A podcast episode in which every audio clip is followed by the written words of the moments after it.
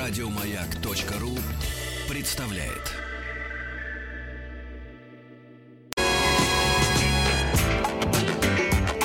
Сергей Стилавин и его друзья.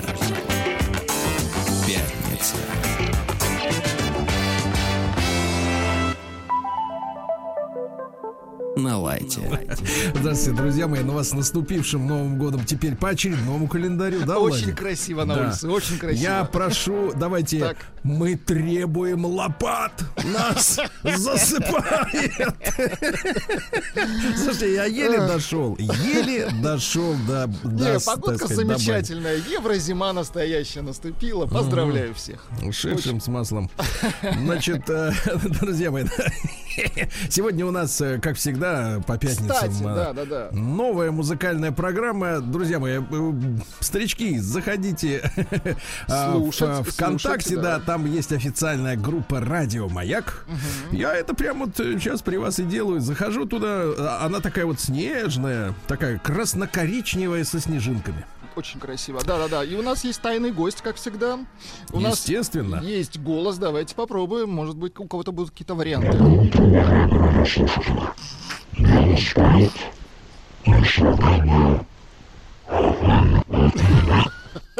Это еще и в обратную сторону, я смотрю. А потому что был назван исполнитель, пришлось Ну, понятно, понятно. Ну что же, друзья мои, вы заходите, слушайте, э, выбирайте один из четырех треков, который вам действительно понравится, да? Вот. Ну, а мы... В вот, 9.30 давай- уже, да. 9.30, да. Давайте я вам прочту э, сначала в качестве затравки прислали мне наши слушатели. Э, я очень благодарен за то, что вы помогаете видеть. знаете, раньше было так хорошее, доброе, вечное, да? А теперь мерзкое, временное, гадкое. А, Значит, прислали мне, значит, фотографию фотографию страницы э, тетради с заданиями для школьника. Ну, судя по Вообще по почерку, кстати, можно, наверное, определить возраст человека. Ну, наверное, класс так второй, наверное, я надеюсь. Второй, ну не выше, ну, ну третий, нет, ну, наверное, второй. Первый, второй класс. Э, Задание ребенку дано такое. Продолжи ряды однокоренных слов. Первую строчку, видимо, проголос, э, продиктовал учитель. Гусь, тире, однокоренные слова. Гусыня, гусак, гусиный. Логично? Да, да. Дальше идет гора, горыня, горак, гориный. Да класс, Дальше, да класс. дальше голубь, Так. голубыня, голубак. Слушайте, шик, шик. Дальше волна, Так. волныня, волнак. Это гениально. это Да-да-да, дальше белка, белкиня, белкак. Не, белак. Белкак. Нет, не белак. Ягода, ягодыня, ягодак. Ягодак. А последний это всегда фамилия. Ягодак. Да, ядрит. Школа, школа отлично. Школа, шкалыня, шкалак. Опять фамилия. Так. Ну и дом, а, домыня, домак. Домак. В общем, в общем, общем, растет поколение. Так Растет. крепкая. Хорошо так как стало, а? Сергей. Стилавин и его друзья.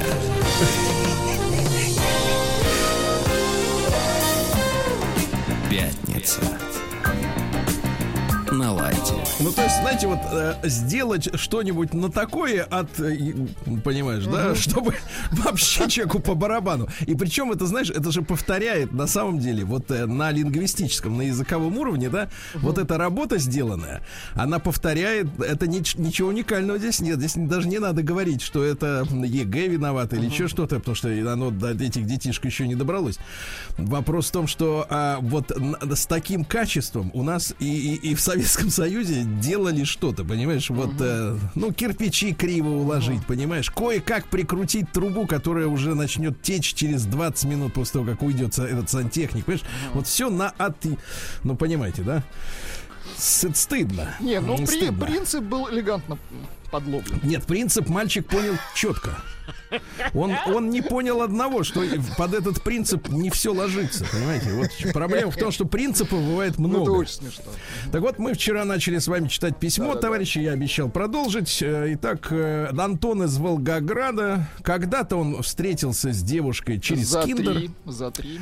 Не за три, он встретился просто. Она говорит, я пойду к тебе за три. Потом все-таки он достал треху-то достал. Ну, как настоящий мужчина, да? Вот. И вот, значит, э, продолжение его жизненной истории в нашем рубрике «Народный омбудсмен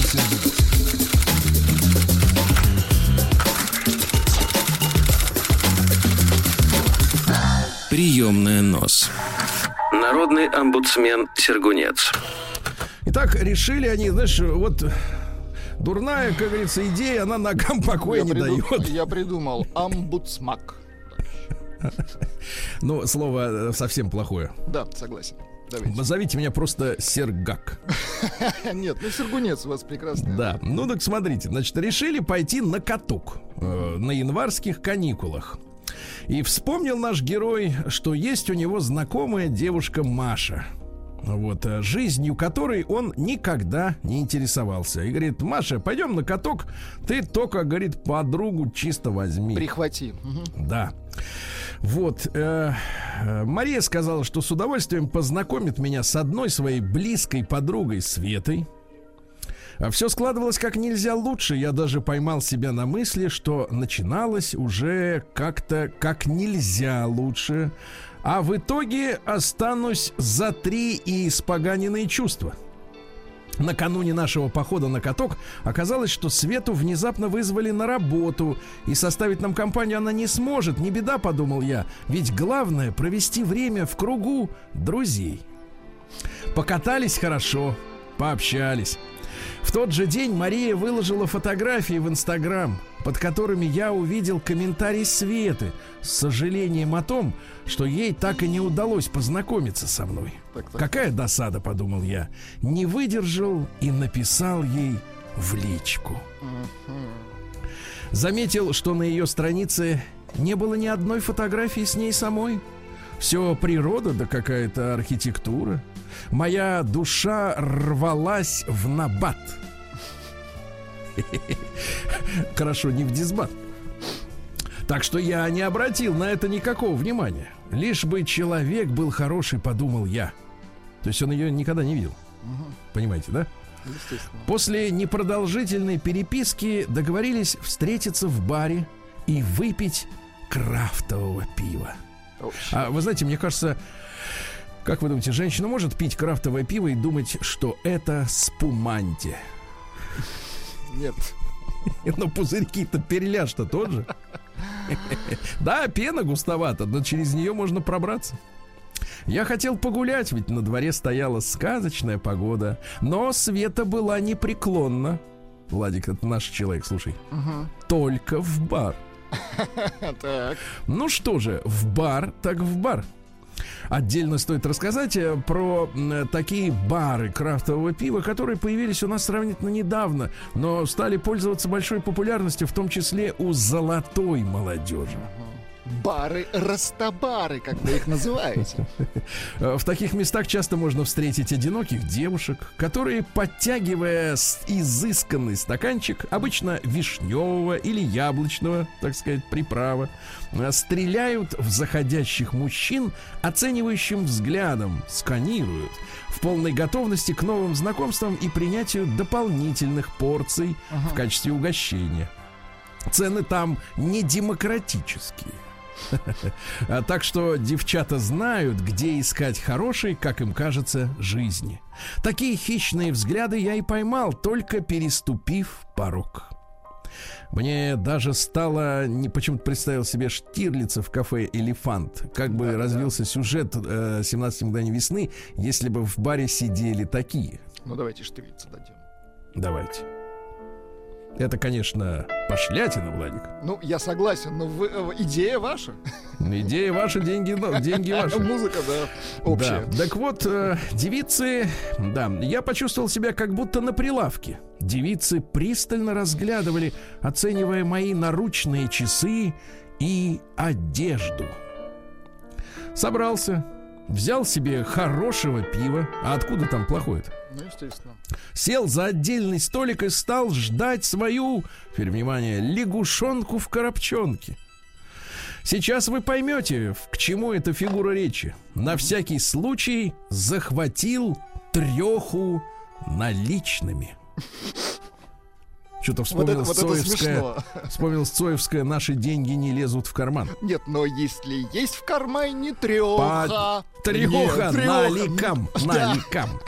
Отлично. то не так уж все и плохо, да, Виктор Робертович, на сегодняшний день. Почти через час ожидания, когда пошла уже третья кружка крафтового, вошла она. Эй, мил человек. Очень худая и небольшого роста. На ней были ярко-желтые кроссовки на очень высокой платформе. Видите, девчонки, на что сразу обращает прежде всего мужчина, да? Что на ногах у вас, понимаете? А вы думаете, что можно в, во всякого рода вот этих чоботах являться. Черные джинсы, фиолетовая рубашка, оголившая плечи. А как может рубашка оголить плечи? То есть расстегнута где-то до живота Ну, и вот она, так вот. Она оди- а- а- надета не до конца. Но она как бы так при, Ну, принакинута. остановил в процессе девушку. Да. С биркой из магазина Зара. Ну зачем вот это? Ну, Сара надо, кстати, Что, что он читать. хочет подчеркнуть? Он хочет подчеркнуть, что, смотрите, значит, желтые кроссовки, черные джинсы, фиолетовая рубашка и бирка Зара. Вот и все, что он заметил, успел. Сквозь три бокала.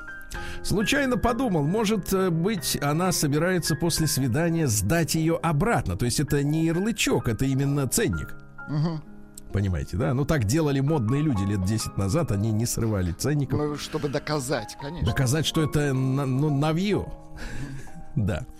Значит, э, да, э, сдать ее обратно, ведь некоторые девушки так делают. Завершали ее образ волосы насыщенно синего цвета. Оказывается, у него даже есть специальное название электрик. Я бы добавил, э, дорогой наш Антон, электрик блу. Блуе, как вы читаете. Да, Английские слова. я читаю то, что написано. Ну, у вас немецкая, да, подготовка. Да, и у меня немецкое воспитание. И яркие синие крупнозернистые блестки вокруг лица. Блестки. Вокруг лица, ну, в виде бакенбардов, видимо. Каких бакенбардов? Ну, если вокруг лица. Ну, куда еще клеить? Ну, прекратите. Просто Такая блестки. Бакенбардовая, э, так сказать, э, феерия. Это для игривости. Да, ну я понимаю. Размером с новогодние конфетти. Понимаешь, Достаточно да? крупные блестки. Ее глаза все время дергались и залипали. Как так-то? Ее глаза все время дергались и залипали, так как верхнее веко при моргании прилипало к нижнему из-за блесток. Я думал, нервный тик, а Ну вот так оказывается, медленно, знаешь, жабы на болоте мигают. Они так тук-тук. То есть у них не, не так, не моментально трек мигнуло, а так тук-тук, тук-тук. Вот, э, мигает глазами жаба. Попробуем оз- озвучить, как дергались Блестки. блестки.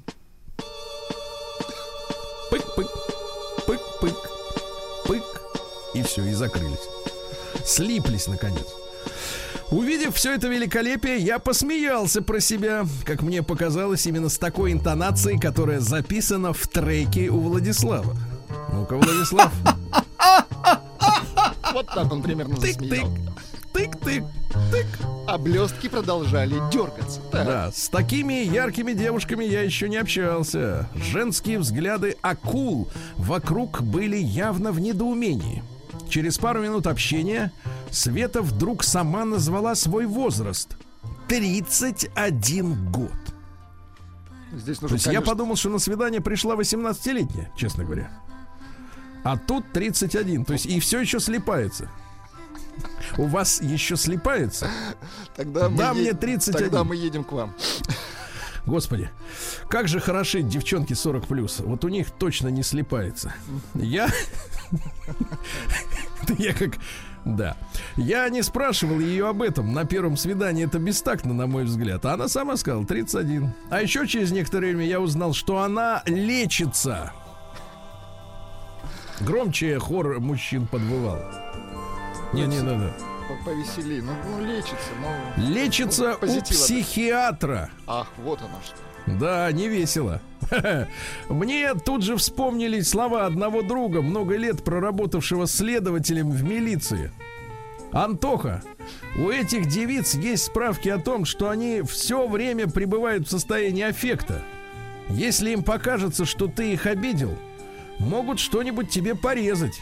Хотя, хотя чаще случается, если что-нибудь режут своим ухажерам, нанося десятки ранений. Случайно, конечно, случайно. Именно так и говорит потом судья, полностью их оправдывая. А это уже серьезно. Ну, действительно, когда в 31 год глаз залипает, что делать? Только справка. Между тем, общение проходило на удивление складно, хотя она в основном молчала и медленно моргала. Нет, действительно, вот э, подлец, фильмы Николая Николаевича Дроздова про бол- болото Полесья. Тык-тык, тык-тык. Да, и говорил я, а говорил я, значит, э, под воздействием алкоголя я люблю поговорить. Да я вижу и без него тоже, Антоха. Значит, слушайте, отлично. Э, Значит, общение проходило складно, хотя она в основном молчала и моргала. Ну, то есть он солировал, а ему нравилось это. Мне кажется, Владик, так же вы могли бы побеседовать с котом. С тем же успехом. Я, кстати, Только он смотреть Я может с ним разговариваю, кстати. Вот я и чувствую, что вам наговориться-то уже сегодня вдоволь пришлось.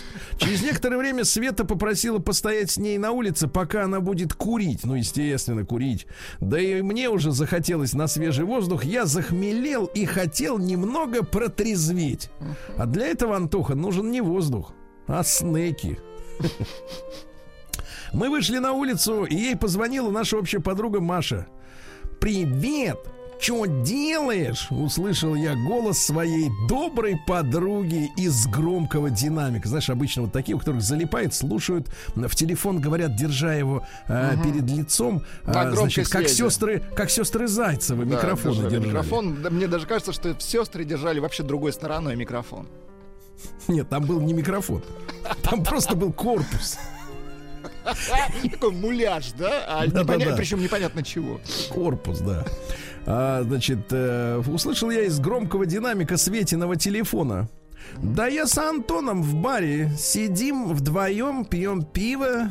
Тебе привет от него. С лукавой улыбочкой ответила Света.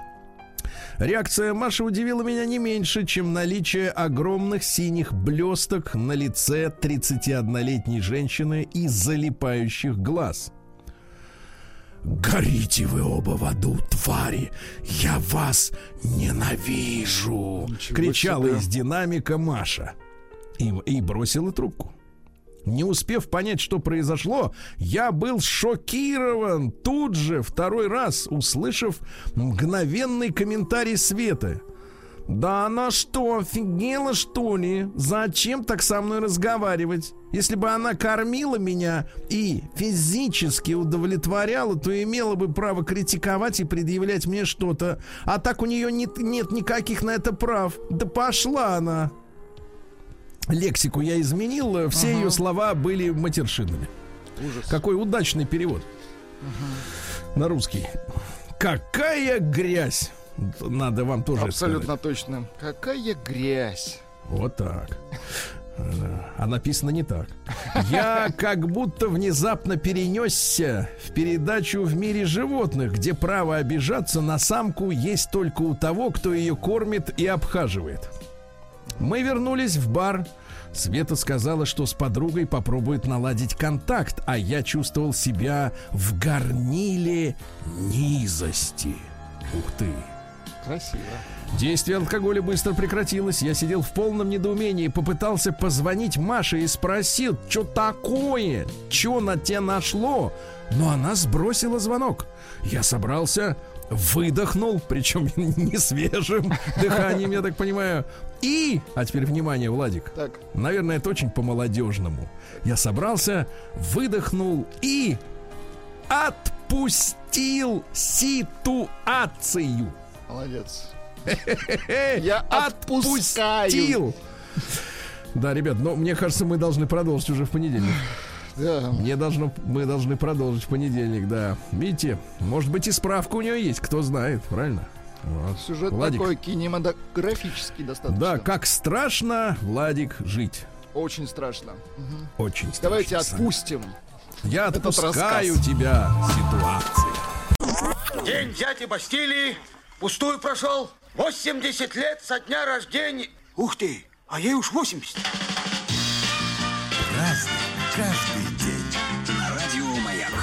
Товарищи, сегодня у нас 12 февраля. Новый год по лунному календарю, Владик, понимаешь, да? И по погодному календарю Новый год. Да, 300 миллиардов китайцев справили вчера. И еще две недели будут прав справлять. Да, день подразделений лицензионно-разрешительной работы. Это очень важно. Это знаешь что? Это вот когда, например, ружье. Нет, что-нибудь ты ствол. сделал, от тебя разрешили. Давай, стволы, финки на А, снег. На снег. Да-да, на черной скамье. Да-да-да-да. Да-да-да. Международный день детей-солдат. Ну, вот это вот африканская история страшная, да? Вот. День сексуального и репродуктивного здоровья. Знаю фразу, женщины любят говорить для здоровья. Хо-хо-хо. Не на здоровье, как поляки пьют. И а всегда в конце здоровья. добавляет «О-хо-хо». Да, вот именно и так. И главное, чтобы тут глаза не залипали. Не залипали, точно. Да-да-да. День Дарвина сегодня, день науки и гуманизма. Вообще, Дарвин, конечно, один из самых мощных э, таких атеистических да, проектов в свое время был, мне кажется. Ну почему проект? Человек задумался. Он Ну, по- задумался и продал поплавал, это да, все. и задумался. Хорошо, да. А, Международный день на работу на велосипеде. Вот сегодня в Москве обязательно Слушайте, попробуйте это. А ведь, ведь, обязательно. понимаешь, вот этот день, он подчеркивает, э, что э, вот те люди, которые э, говорят о земном шаре в целом, да, э, в, том, в том числе и сейчас, которые говорят, что мы сейчас будем ответственны, что там у них там, ответственная э, социальная как-то политика или что они так, какой термин они теперь придумали, да, на смену просто капитализму. Так вот, э, значит, они вообще не воспринимают ситуацию э, реальную в мире в целом, да, то есть они не понимают, что 12 февраля в России, например, в Норвегии, в Финляндии и таких стран-то немало. Да-да-да, Да. это самое велосипедное время. Да, а им плевать, понимаешь, потому что у них уже начинается сезон, и им плевать вообще, что происходит на самом деле в мире. Международный день брачных агентств. Вот, понимаете, да? Э, Дело в том, что вот, э, ну что, люди женятся, ага. А День рождения Абрама Линкольна. Вот, Абрахама. Как. Ну, это, знаешь, по-ихнему, Абрахам. По А Абрам, мы обычно говорим. Да, день входящих сообщений. Вот так. А выходя... выходящих нет дня? Вот более, да, более такой применимый к нашей вот сегодня, по крайней мере, подмосковной реальности, день прокладывания тропинок. Вот совпало. Вот, да, это нам подходит. Я, ты знаешь, сегодня Вы шел в кроксах. Так. В кроксах я шел. Ну, как-то ноги легко мокрые, мокрые Конечно, ноги. легко. День свободы брака в США.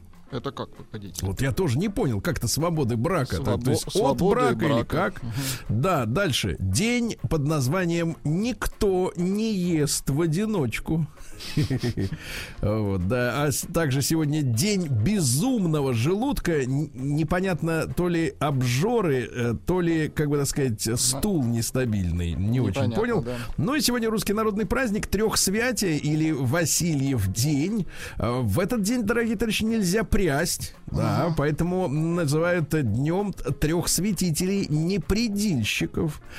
Также считается, что на трехсвятие в лесах начинается звериный свадебник, понимаешь? Звери образуют пары, э, идут бои между самцами. Сегодня они вот, несмотря на снегопад, кусаются, да, и как этими руками друг друга бьют. Вот э, тепло предвещает покрытые инеем деревья, но не до того. Ну а красная луна, если если вдруг вы заметите сквозь тучи красную луну, э, то сулит сильный ветер, товарищ. Слушайте, Да. пришло сообщение такое, Да. сообщение укор. Нам, я бы так его назвал, пишет Александр. Живу в Новосибирске, езжу круглый год на работу на велосипеде, зимой на шипах. Да и путь дорожку. Нормально. Нет, ну, конечно, да. Весь-то вопрос-то в сегодняшнем мире, понимаете, на кого мы ориентируемся? На большинство или в широком смысле на меньшинство? Мне кажется, что для здоровья общества, для психического, хорошо как бы быть консервативными. А вот э, некоторые считают, что я в этом смысле ошибаюсь. Ну, посмотрим, жизнь-то покажет. Что Наша покажет да. дискуссия. На работу так вот, э, сегодня в 1502 году из Кастилии, это Испания, изгнали мавров, которые не приняли христианство. Угу. То есть, понимаете, в средневековой Европе и вообще в мире того времени на, э, на повестке дня первым и самым значимым было не национальность, как угу. э, стало это в, после э, значит, э, второй половине 19 века, да, когда этот вопрос поднимался, и в конце концов мы дошли до нацизма уже, так сказать, немецкого, да, э, человечества. А тогда было важно вероисповедание. Угу. Но вероисповедание, ты понимаешь, да, то есть речь шла о том, что у людей есть убеждения, то есть не приспособленчество, как, ну хорошо, если вы хотите, чтобы я был христианином, да, я христианин, да, и живешь дальше ну, спокойно. Ну, типа, а у людей под... было убеждение, mm-hmm. да. Сегодня объяснить людям, что такое убеждение, почему за них можно, например, бороться, и даже можно быть изгнанным э, с насиженного места, даже где у тебя можно дом. сгореть за них. Да. да, да, да. Это непонятно. Сегодня люди вообще этого не понимают. Они говорят, ну ладно, перестроимся. вот. А тут, видишь, людей выгнали. Они просто не приняли, как бы нам сейчас э, хотел сказать, просто не приняли. На самом деле для людей это было очень важно. Так вот, э, в 1572-м Джон Дон родился, английский поэт и одновременно богослов. Так. Вот, давайте-ка я вам э, давайте. стихи прочту. Любовь я мыслил прежде не подвластна законам естества. А нынче вижу ясно. Она растет и дышит, как трава. Всю зиму клялся я, что невозможно любить сильней, и вижу, клялся ложно. Но если этот эликсир — любовь, врачующий страданием страдания, не квинтэссенция, но сочетание всех зелий, горячащих мозг и кровь, и он пропитан солнце ярким светом, любовь не может быть таким предметом абстрактным, как внушает нам поэт, тот, у которого по всем приметам другой подруги, кроме музы, нет. Любовь — то созерцание, то желание. Весна — ее зенит, исток ее сияния. Так солнце в весперу лучи дарит, Так сок струится к почкам животворней, Когда очнутся под землею корни растет любовь и множатся мечты, кругами расходясь от середины, как сферы Птолемеевой едины, поскольку центр у них единый ты, как новые налоги объявляют для нужд войны, а после забывают их отменить. Так новая весна к любви неотвратимо добавляет то, что зима убавить не вольна. Красиво. Видишь, какой мужчина. Элегантный. Ну, Согласен. почитаем еще, если будет время. А, в 1797-м впервые исполнен написанный Йозефом Гайдном э, гимн «Боже, храни Кайзера». Ну-ка. Erhalte Franz den Kaiser. Deutsche Konsulaten bestehen Так, все, вы заводитесь, я прекращаю. В 1799 в Петербурге основана медицинско хирургическая академия, э, военно-медицинская академия знаменитая, да, блестящие, блестящие, блестящие специалисты, замечательное место. В 1809 году Чарльз Роберт Дарвин, вот тот самый, да, родился. Цитаты следующий, давайте так. Вот человек скрупулезно изучает характер и родословную лошадей, быков, собак, прежде чем допустить их спаривание. Когда же речь идет о собственном браке, человек редко проявляет такую предусмотрительность. Угу. Попахивает, да, немножко? Чуть-чуть. Выведением нужных людей, да? Значит, мужчина превосходит женщину глубиной мысли. Записываем. Ага. Силой воображения, здравостью рассудка и достигает большего совершенства, нежели она в пользовании своими органами чувств и в ловкости рук. А я вам так скажу, Дарвину виднее. Да, да, тут-то мы можем на него и сослаться, да. Вот, ну что же, э, Авраам Линкольн в 1809, но они ровесники, да, сверстники с э, Дарвином, но он с рабством-то боролся, как боролся? Неохотно боролся. Потому ну, что, боролся. ну да, вот как-то его, так сказать, заставили, да. Если выпивка и приносит вред, то так. вред этот проистекает не от употребления плохой вещи, а от плохого употребления хорошей. Красиво сказано. Э, Да. Брак и не рай, и не ад. Это просто чистилище. Но нам в нашей традиции, я имею в виду в культурной традиции, ну вот, э, вот этот термин чистилище не очень известен, да? Даже несмотря на то, что вышел в свое время фильм э, популярный.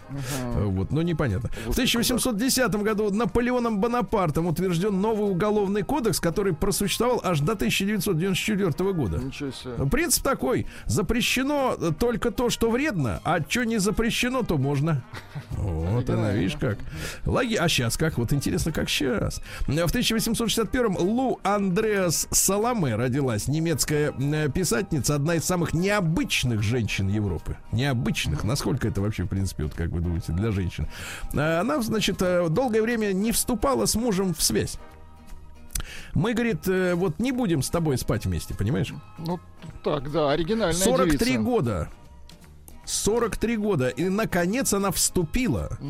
Вот. Им оказался господин Георг, один из основателей социал-демократической партии в Германии. Ну, на меньше она не согласна была. Вот. Ну, Чем вот, закончилось все вот это вот? Да, утомившись э, скандалами от мужа, который пытался застрелиться и все время горал при этом, и от любовника, вот она бросила обоих, уехала в Париж, там одним из ее многочисленных любовников, то есть 43 года ждала, и вдруг, значит, прорвало. Становится писатель, э, писатель, да-да-да. Потом с Зигмунтом Фройдом они познакомились, тут на ней тоже, видно, опыты ставил научные. Потом Рильке знаменитый, да. Вот, ну и давайте я вам прочту, значит, произведение тоже стихотворное, немножко. Попробуй подыщи для них сравнение, как будто на ветру они дрожат, но каждый у тебя в руке зажат. У них в глазах восторг и затемнение полей, которые и в прояснении недолгим летним ливнем дорожат. Они такие тихие, Подобны они вещам и в комнатах жилых, как старые друзья, они беззлобны, себя движением выдать не способны среди предметов новых и былых. Хранят они таинственные клады, которых сами видеть не должны. Над глубиной морской они челны, они холсты в белильне, где награды другой не будет, кроме белизны. Взгляни на жизнь их беспокойных ног, как звери по земле они петляли, и снег, и камень след в них оставляли. Зато луга скитальцев исцеляли, среди которых каждый одинок. Ну, Удивительно, не скажешь, что она психическая. День дяди Бастилии пустую прошел. 80 лет со дня рождения. Ух ты, а ей уж 80. Разный, Так, товарищи, ну что же, э, в 1864-м в страшный мороз открыт московский зоопарк сегодня. Да, ну как что-то подобное, но только страшный снегопад. Алексей Александрович Бахрушин в 1865-м меценат э, создал театральный музей. Вот, а когда советская власть пришла, пришел сдаваться, говорит, теперь ваши. А те говорят, «М, классно, ну тогда будешь директором. А В 1866-м Лев Исакович Шварцман родился, он же Лев Шестов. Это философ-экзистенциалист, Вот. литературовед. Вот, ну что там, э, философия какая? Вот, ограниченность и недостаточность научного познания есть средство ориентировки человека в мире. Ну, то есть надо дальше, есть- да- дальше познавать и дальше У вас есть ориентировка на него. А Наша ориентировка коммунизм. Усы, лапы, хвост, вот ориентировка, да. В 1877-м Луи Рено, французский промышленник-автомобилист. Ну, что сделал товарищ автомобилист? Э, Не на тех поставил. Решил сотрудничать э, с гитлеровцами. Вот у него за это компанию отобрали. До сих пор периодически раз в 30 лет родственники говорят, отдайте Рено. А тем говорят, шиш вам. И дальше делают э, машины. Не, Да. а тебе отвечает вот так. Ну, так вот. Да-да-да. Отдайте. Ха-ха-ха. Да, в 1800 э, и круассаном закусывал. В 1881 Анна Павловна Павлова родилась, значит, э, прекрасная балерина, да. В ток-шоу не участвовала. И слава богу. А В 1884-м Уотерман, это нью-йоркский торговец канцелярскими товарами, запатентовал капиллярную систему для авторучки. Ну, Уотермана, Хорошо, да. молодец. А В 1884-м э, Йохан Лайдонер родился. Это э, эстонский, вообще Иван Яковлевич, но говорит, теперь я буду Йохан, как Эстония отделилась от Российской империи. Э, Эстонские генералы, главнокомандующие местными силами э, обороны, да. Ну, понятно, царю служил, а потом, так сказать, э, вместе с Юденичем и на Петроград заглядывал. Понимаете, да? Печально. В 1908 в Нью-Йорке на площади Таймс-сквер был дан старт первым автогонкам вокруг земного шара. Ну, они через Россию ехали, да? Вот, тоже, э, так сказать, не все, кстати, доехали, да? Ну, там Что? часть в, оке- в океанах утонула. Нет, не утонула. Дороги не выдержанные наши. А, Сегодня в 1914-м состоялся полет самолета Илья Муромец, самого большого самолета в мире. Он построен именно в Российской империи. а, Сикорским, естественно. 16 Туш пассажиров. был, да, знаю. И собака летела. Собака. Ясно? И собака, да. Сторожевая. И не только душ, но и сортир был. Извините, да, ж потому что летать счастливы. собирались долго. Ну вот, э, в 1916-м Готлиб Михайлович Ранинсон, ну, великий актер театра и кино, мастер э, эпизода и в «Берегись автомобиля». Э, Помните, он там этот начальник страховщиков-то, который... «Ну, а, куда вы сейчас, типа, уезжаете? Да, говорит, тетя умерла. На прошлой неделе там дядя, сегодня да, да, тетя. Зигзаг удачи. Ну, великий человек, реально великий. В 24 году в Нью-Йорке в сопровождении оркестра Пола Уайтмана впервые исполнено, ну, одно из самых э, известных произведений вообще и 20 века, и, в частности, Джорджа Гершвина «Rhapsody in Blue». Это мы помним, правильно? А в 26-м году Ольга Борисовна Голод... э, ну, извините, Воронец, Воронец. родилась. Воронец, да. Деревня моя, деревянная дальняя. Шикарно. В 27-м Вениамин Давыдович Дорман, кинорежиссер. Но вот трилогия про резидента, ошибка, судьба, возвращение, помните? Шпионская. Вот, пропавшая экспедиция, тоже вот замечательный Хорошие фильм. фильмы, да. Да, в, э, сегодня у нас в 35-м Гюли Чохели родилась, грузинская певица, замечательная Прекрасно. тоже. Да-да, пропал покой душа. Вы подходите со своим я-я. Как быть нет, не могу освоить новый ритм. Ритм, ну-ка еще. В 37-м в Ленинграде на Невском, на углу Невского и Фонтанки в Аничковом дворце открыт дворец пионеров. Хорошо. Пошли пионеры учиться, строить планеры, да? Вот, планеры. Как вы говорите-то? Вы строили когда-нибудь самолет? Нет. Самолеты не Понятно. строил. Я сдавал, э, ка- когда был комсомольцем, по копейке в месяц. Ну, Я понимаю. В 1938 году состоялся аншлюз Австрии, ну, то есть воссоединение, как говорится, да? А, Канцлер Австрии Шушник, Шуш. фамилия такая у него Шушник, да, его вызвали в, ге- в гитлеровскую резиденцию, говорит, давай подписывай бумаги, что мы теперь э, тут главные, да. Да. А у австрийцев тут шутка есть, знаете, что мы усп- сумели внушить всему миру, что Моцарт это австриец, а Гитлер немец. Подлецы какие, а? И смеются сами, и так еще. Я-я, говорят. Я-я, у них же тоже это вот я-я есть, да. Свое. и да, да. Клаудио Мори в 44 году родилась. Замечательная э, итальянская актриса, э, многолетняя, я сказал, пожизненная супруга Адриана Челентана. Звонкая. Парламоре. Да. Парламоре. Сегодня в 45 году Перу объявила войну Германии. Перу. Да, Смело. хорошо. Да. В 50-м сегодня 23 европейские теле- и радиокомпании э, Средиземноморского региона э, создали Европейский вещательный союз, э, чтобы крутить песни Евровидения, ну и так далее. Да-да-да. В 57 году Петр Подгородецкий родился. Есть у Ну, нас ну, звук. хорошо же. На морозе Лепили бабу. Хорошая песня. А что, что бабу любили? Лепили бабу на А, морозе, любили. как раз Я тут послушал, любили. любили.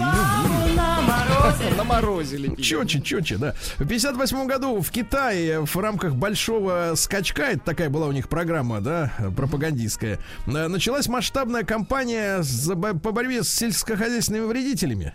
Они объявили четырех вредителей. Крыс, комаров, мух и воробьев. Перебили к чертовой бабушке всех, потом 35 миллионов умерло от голода. Жуть. Потому что, как вы понимаете, это пищевая цепочка. Да, естественно, да, да.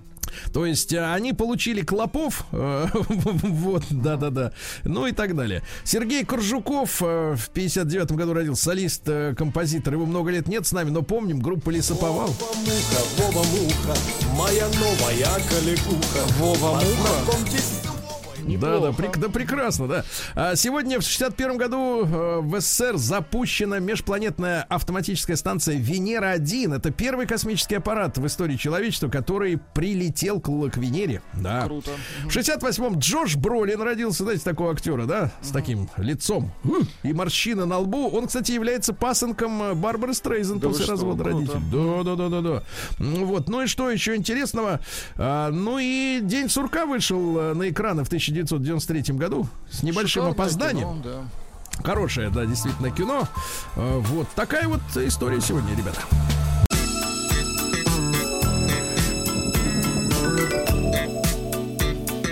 Сергей Стилавин и его друзья.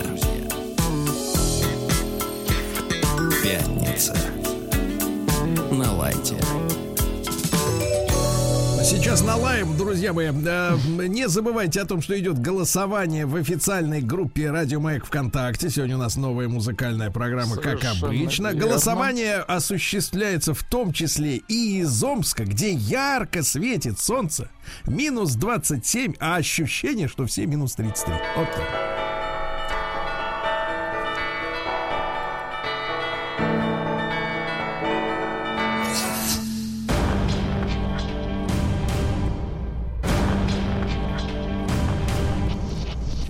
Новости региона 55. В Омске молодой таксист занялся гоп-стопом. Так, Есть автостоп, а есть гоп-стоп. И это не танец. Да, вот э, оставил машину за углом и поставил э, и последовал за прохожим, которого высмотрел с дороги. Ударив сзади, грабитель забрал телефон, сел в такси в свое собственное и поехал. Вот так вот, Подлец. да. Амички, амички по закону разрешили пока не возвращать деньги за сорванный отпуск. Женщина приобрела тур в Турцию э, в период, когда о локдауне еще никто не думал. В январе прошлого года. Однако отдых-то был запланирован на май. Вот. Но она обратилась в суд, что, мол, типа, не возвращают деньги, а суд говорит, пока подождем, товарищи. Вот, подождем. В Омском вузе после выхода с дистанта, дистант, образовалась давка в гардеробе.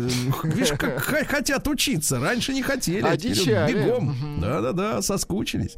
А в Омске горит салон проката костюмов стиляги. То есть и костюмы горят.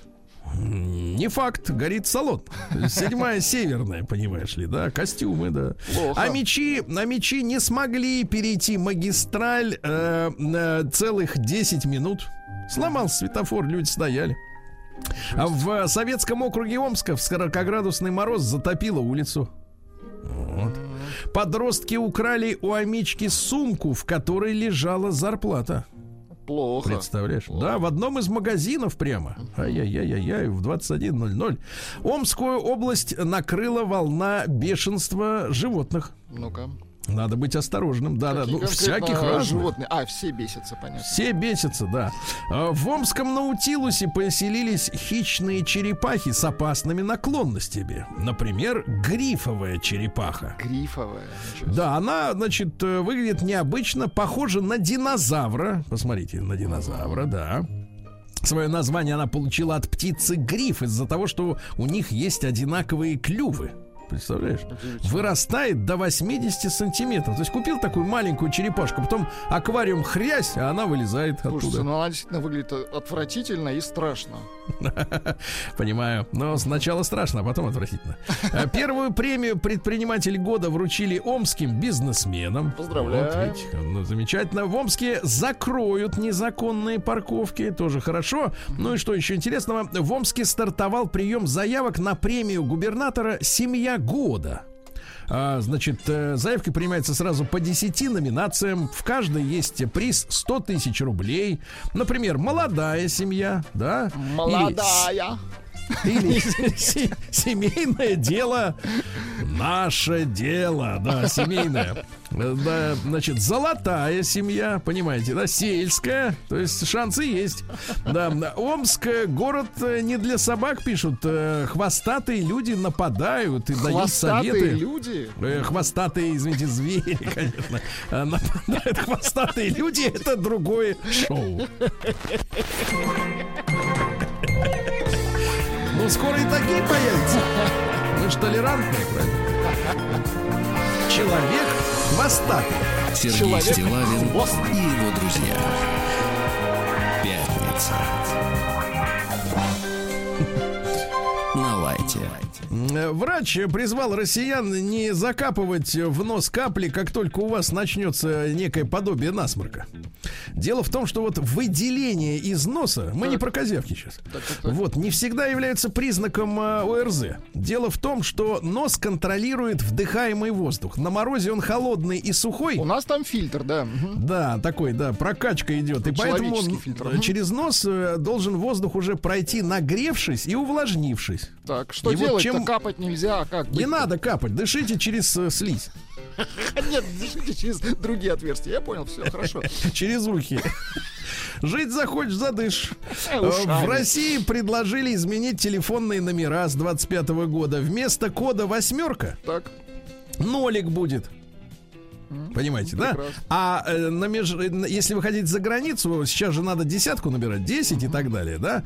То теперь будет два нуля. Ну, в общем, иностранная система, э, общемировая, я так понимаю. Дальше. Россияне, э, это произошло в Пскове. Вот смотрите, псковичи все-таки вот э, люди вот нет-нет, да и вот да. Э, Значит, э, значит, э, россияне устали от шумящих грузчиков супермаркета Магнит ну действительно, чего они шумят-то? И ночью заварили дверь к чертовой бабушке. Ну так, конечно, тоже нельзя. Ну смешно. Ну, шумели постоянно эти лотки, там все эти дела, да. Поговорили с ними, говорят, прекратите шуметь, люди хотят спать. А те говорят, «Э, а нам надо товар завозить. Ну и заварили. Ну, Вот, э, ну, соответственно, ищут красавчика, сварщика, пока не нашли. Говорят, красавчик, ага. Раскрыто число российских семей с общим бюджетом. Вот это замечательная новость. Оказывается, только 76% у нас бюджет общий. Ничего себе, а А остальных, 24 типа, каждый сам по себе, да. Класс. Причем, э, причем, смотрите, самое интересное про нашего Альфонса, Альфика питерского. Э, 3% заявили, что семью содержит исключительно муж. То есть вообще ничего не делает жена. И полпроцента на жене висит семья. Целиком имеется в виду. Целиком. Полпроцента, понимаешь, это даже меньше, чем дворян в Российской империи. Это, лучше. А я вам так скажу, это лучше, чем дворяне, понимаешь? Здесь давайте скажем, давайте скажем, что это просто великокняжеская история.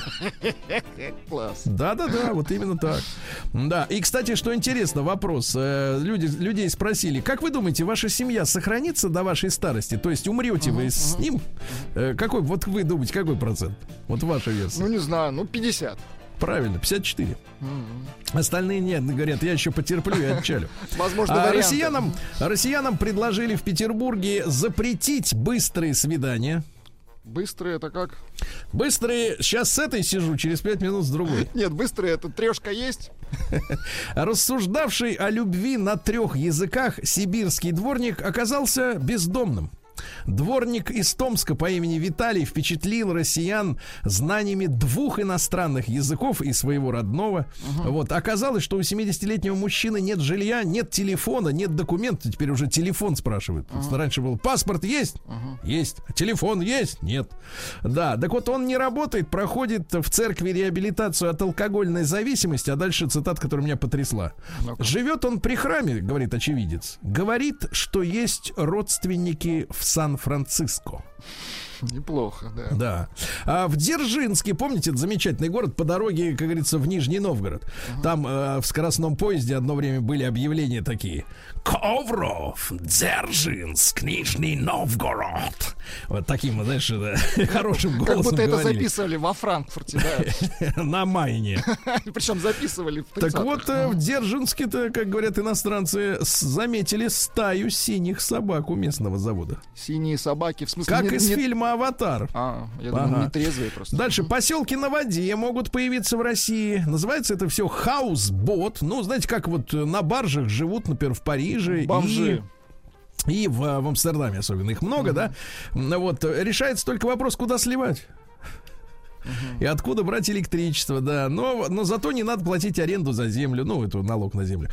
Кипр скоро начнет выдавать визы российским туристам, а у с 1 марта. А то люди все спрашивают, когда мне дадут визу, когда дадут? Но вопрос в том, с какой справкой ты будешь туда ехать. Я имею в виду, чем ты привился? Вот это самый большой вопрос-то.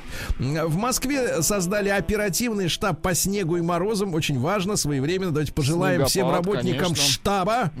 Я в штаб. Вот, э, удачи. Товарищи, спасибо вам за работу. Но я уже сегодня в новостях слышал, что сегодняшний снегопад будет неделю разгребать.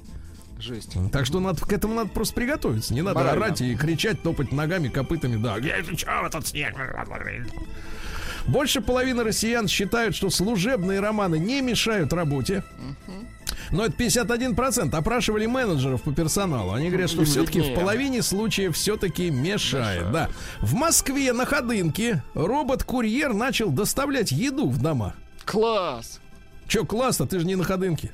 Но все равно прикольно, потом же остальным тоже. Да. Короче говоря, там же работают и люди, но робот, он автономно Да сам не, по класс, себе. молодцы. Да. На скорее бы уж, да? Может, он и есть сам будет. С ними разговаривать не нужно, с роботами. А так, спасибо, пожалуйста. Да, да, да. Не да, люблю. да. Половину рабочего времени такси в столице стоят без заказа. Это статистика вышла. 48% времени такси стоят в Москве. Но что интересно, вот, знаете, самый же таксомоторный город это Нью-Йорк. Там все сделано для того, чтобы на своей машине в Нью-Йорке, ну, на Манхэттене, в частности, есть, жить было невозможно. Там парковка в час стоит, ну, что-то долларов 20, по-моему, Ну, или больше. чтобы... Ну, специально, чтобы никого не было, да. Так вот, это меньше, чем в Нью-Йорке. То есть простое такси в Москве меньше, то есть работают они больше. Впервые, давайте хорошее сообщение, впервые в Москве брак зарегистрируют на катке ВДНХ. Романтично. То есть они оба будут ехать. На коньках. Э, Тут тетка вот эта вот Главное с- никому не упасть, не, подскольз- Да. не поскользнуться. А Россияне назвали важнейшее изобретение человечества колесо, электричество, интернет. Понятно? вот. Ну и, наконец, в каких городах России устраивают самые дорогие свадьбы? Вообще, в целом, сумма, значит, э, свадебного удовольствия составляет э, в среднем по России 188 тысяч рублей. 180. Мгм. Самая дорогая в Челнах. Ты Так. представляешь? Набережные Челны 225 средняя цена. В Орле 224. А минимальные расходы, Владик, вот куда Ну-ка, податься, да? ну-ка, Смотрите-ка. А, в Хабаровске 120. А вот в Чите, я был в прошлом году в Чите. Несколько часов. А, Пересадочка была. А, 106 тысяч. Понимаете? Вот. И, и, погодите, погодите. И самое главное. 52% жителей считают лучшим подарком на свадьбу бабло. Естественно. Каждому пятому достаточно, вот это гениально, каждому пятому достаточно постельного белья. Остальные респонденты назвали такие вещи. Картина, Картье. а, картина, ковер, самолет. ой, Э, извините, смартфон. Ковер, самолет. Ковер, самолет. Наука и жизнь. Так, но ученые И меня, жесть. честно говоря, перестали уже удивлять. Итальянские ученые выяснили, что каннабис успокаивает злых собак. Вот. Они занимаются такими исследованиями, можете себе представить. да? Грант получить, исследовать. Да-да-да, грант мешок. Значит, дальше собаки, собаки играют, играются более увлеченно, если знают, что на них смотрит хозяин, то есть нужен зритель, видите? Дальше гениальная новость, ребята. Свиньи научились играть в компьютерные игры. Да ладно. Исследователи университета Пердью Пердью, так. в эксперименте, значит, участвовали э, Пердью и йоркширские... несколько свиней. Да, йоркширские свиньи Гамлет и Омлет. И два мини-пига Эбони и Айвори. Я вам песню Это хорошую. из... Да, да, да, это из Маккартни. хотите послушать? Да, я ее Вот знаю, послушайте. она мне нравится. Давайте.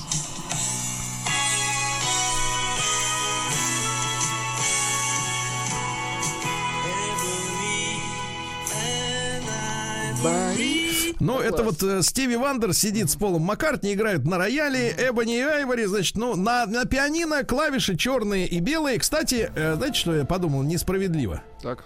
Черных-то клавиш меньше. Ну, Раза нач- так в ну, три. не начинайте, и так все Да. еле... Так вот, смотрите, дальше гениальная фраза. Э, Значит, научили их играть в компьютерные игры, там джойстиком надо было. Так вот, животному нелегко понять, что его поведение оказывает на что-то влияние. То есть вот и среди людей свинство это когда человеку плевать, что кому-то станет плохо от его действий, да? Но до этого свиньи уже смогли выполнять простые команды ко мне, сидеть. Значит, и в ходе эксперимента, значит, выяснилось, что свиньи готовы выполнять задания не за корм, а просто из-за того, что им нравится контактировать с учеными. Да, класс. Вы бы тоже, думаю, должен сконтактировать с учеными. Вот. А дальше, что у нас интересно, в смартфонах гениально появится пьяный режим. Есть ночной режим, а это а пьяный. это пьяный, это типа для дебила, да? Значит, не-не-не, пьяный режим связан с тем, что выключаются функции, которые могут человеку навредить. Например, отправка смс. Вы получали когда-нибудь от пьяных сообщения, когда они изливают вам душу, называют вам, вам э, Да, вас да, да. дерьмом? И, и это по- понятно по ошибкам, ну таким Да, да, да, да, нелепым да. ошибкам. И, соответственно, а чтобы отключить этот режим, да, блокирующий отправку ненужных смс нужно будет пройти алкотест. Да. Ученые доказали, э, что яблоки очень полезны для мозга, сохраняют здоровье, да. Ну, главное тут Ну и наконец, да, американцы, американцев продавили. А, американские эксперты одобрили ношение двух масок одновременно. Новости капитализма. Так, ну давайте, вы в Италии задержали банду, которая грабила людей по Инстаграму. То есть они находили богатеньких, да, которые идиоты выкладывают, Да, э, так значит, что как... продолжайте хвастаться. Да. Да, дальше. э, Студентка в Америке вышла замуж за 80-летнего мужчину, э, в которого влюбилась бесповоротно. Ей было 29, ему 80. Они познакомились на мероприятии. Совет да любовь. А в Англии э, винная фирма выплачивает людям 20 тысяч рублей, привозит на дом э, запас вина на весь год, чтобы они в блогах писали свои, э, так сказать, вот эти самые Класс. обзоры. Э, Инвесторы переключились на каннабис на бирже. Ну, Вот, понятно. А британка вылечила свою золотую рыбку, которая сломала челюсть при попытке съесть соседа по аквариуму. могла просто ее зажарить так. Ну вот американец пожаловался в 911 на отдыхающего у дороги белого тигра. Полиция приехала, выяснила, что это статуя. А, вот. Ну и что интересного, в Латвии разрешили работу парикмахеров в лесу во время карантина. В лесу. молодцы. А, помните, вчера был скандал. Мужчина вышел в зум на заседание суда с маской кота. Новый скандал. А, Значит, опять в США произошел из-за того, что юрист присутствовал на заседании суда вверх ногами, а ему люди говорили, вы перевернуты. Забыл перевернуть камеру. Да, ну и наконец, э, Владик, можно тишину? Это конечно, гениально. Это просто гениально. Ребята, новость года. Зоозащитники требуют прекратить дойку психоделических жаб. Они у жаб через пупырки сливают яд. Ужас какой.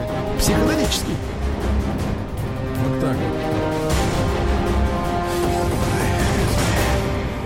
Россия Знаете, мне все время люди пишут, говорят, Сергей, где вы все это находитесь? Находите, меня волнует больше нигде, меня волнует, что это не прекращается. понимаете? А вот э, создатели се- сети фейковых сайтов по продаже антисептиков и масок пойманы в Петербурге. Вот видите, обманывали людей. А в Северском районе Кубани мужчина вырубил, я бы сказал так, зарубил э, 50 дубов на 900 тысяч рублей. Ничего себе. Мгм. Да, на 900 тысяч, понимаешь. А дубы-то колдуны.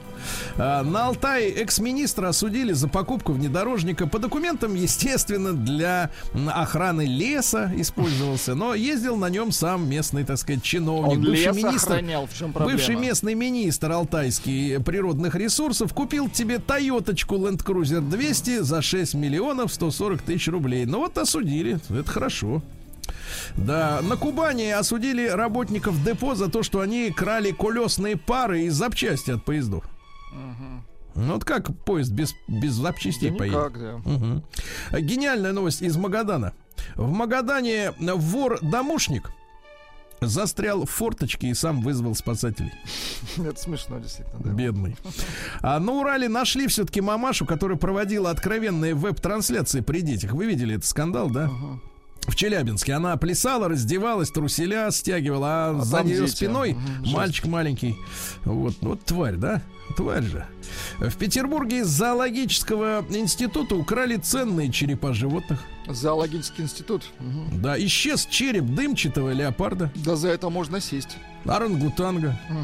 А всего 50 черепов, понимаешь? Товарищи, зачем вам эти черепа? Зачем, да.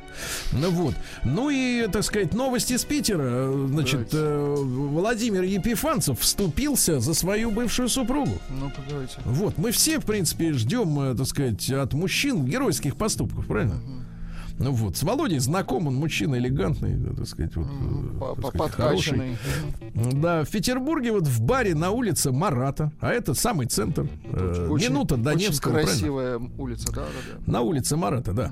А, произошла драка вот э, с, с участием Володи. Да, пришел туда отмечать, ну я так понимаю, после премьеры фильма «Дочь тьмы», где бывшая супруга Анастасия играла главную роль. Изви- извините, вот тут просто сообщение. Да. Черепа украл Невзоров, пишет. Ну, Под замену, да, да, да. Он просто увлекается черепами. Ну ладно, ладно, не трогайте. Это, ну, это люди пишут, это люди пишут. Да люди, это что люди? Они сердцем- тебя будут. сердцем чувствуют. Люди. Так вот, во время посиделок в баре у актрисы случился э, конфликт э, со знакомой девушкой режиссера ленты. Видимо, вся съем- съемочная группа отмечала. И в ходе ссоры эта девушка, знакомая режиссера, бросила в актрису пивной бокал в лоб. Ой-яй-яй-яй, ну так нельзя, конечно. После этого Володя, он был разутым почему-то. Он Тут был подкачанным, но разутым так. Разутым, да, бросился, оттолкнул, и началась драка. Вот, э, это самое. А, так сказать, э, актриса, э, значит, э, с разбитым лбом оказывает ей медицинскую помощь. Понимаешь, стаканом в лоб пивным. Нормально? Сволочи. Сергей Стилавин и его друзья.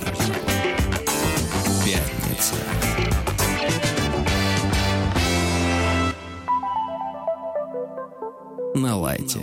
Друзья мои, ну что же, продолжается голосование в нашей пятничной рубрике традиционной эм, э, э, новая музыкальная программа. Четыре трека вам представлены на выбор в нашей официальной группе ВКонтакте. Можете туда зайти. Пока что лидирует э, трек Манжеру. А давайте мы, кстати, скажем, что этот трек принесли не вы, чтобы люди успокоились. Они конечно, считают, не я. что это ваш трек. Поэтому Нет, за это него не и мой топят. трек. Нет, не мой трек. Нет. Так что выбирайте сердцем, да, Да. а не логикой. Так вот, товарищи, значит, э, мы, я, вы знаете наше с Владиком солидарное отношение, вот, вызванное отнюдь нежеланием сэкономить, вот, к так называемому дню всех влюбленных, да, вот. э, Нам не нравится, нам не нравится, во-первых, предыстория.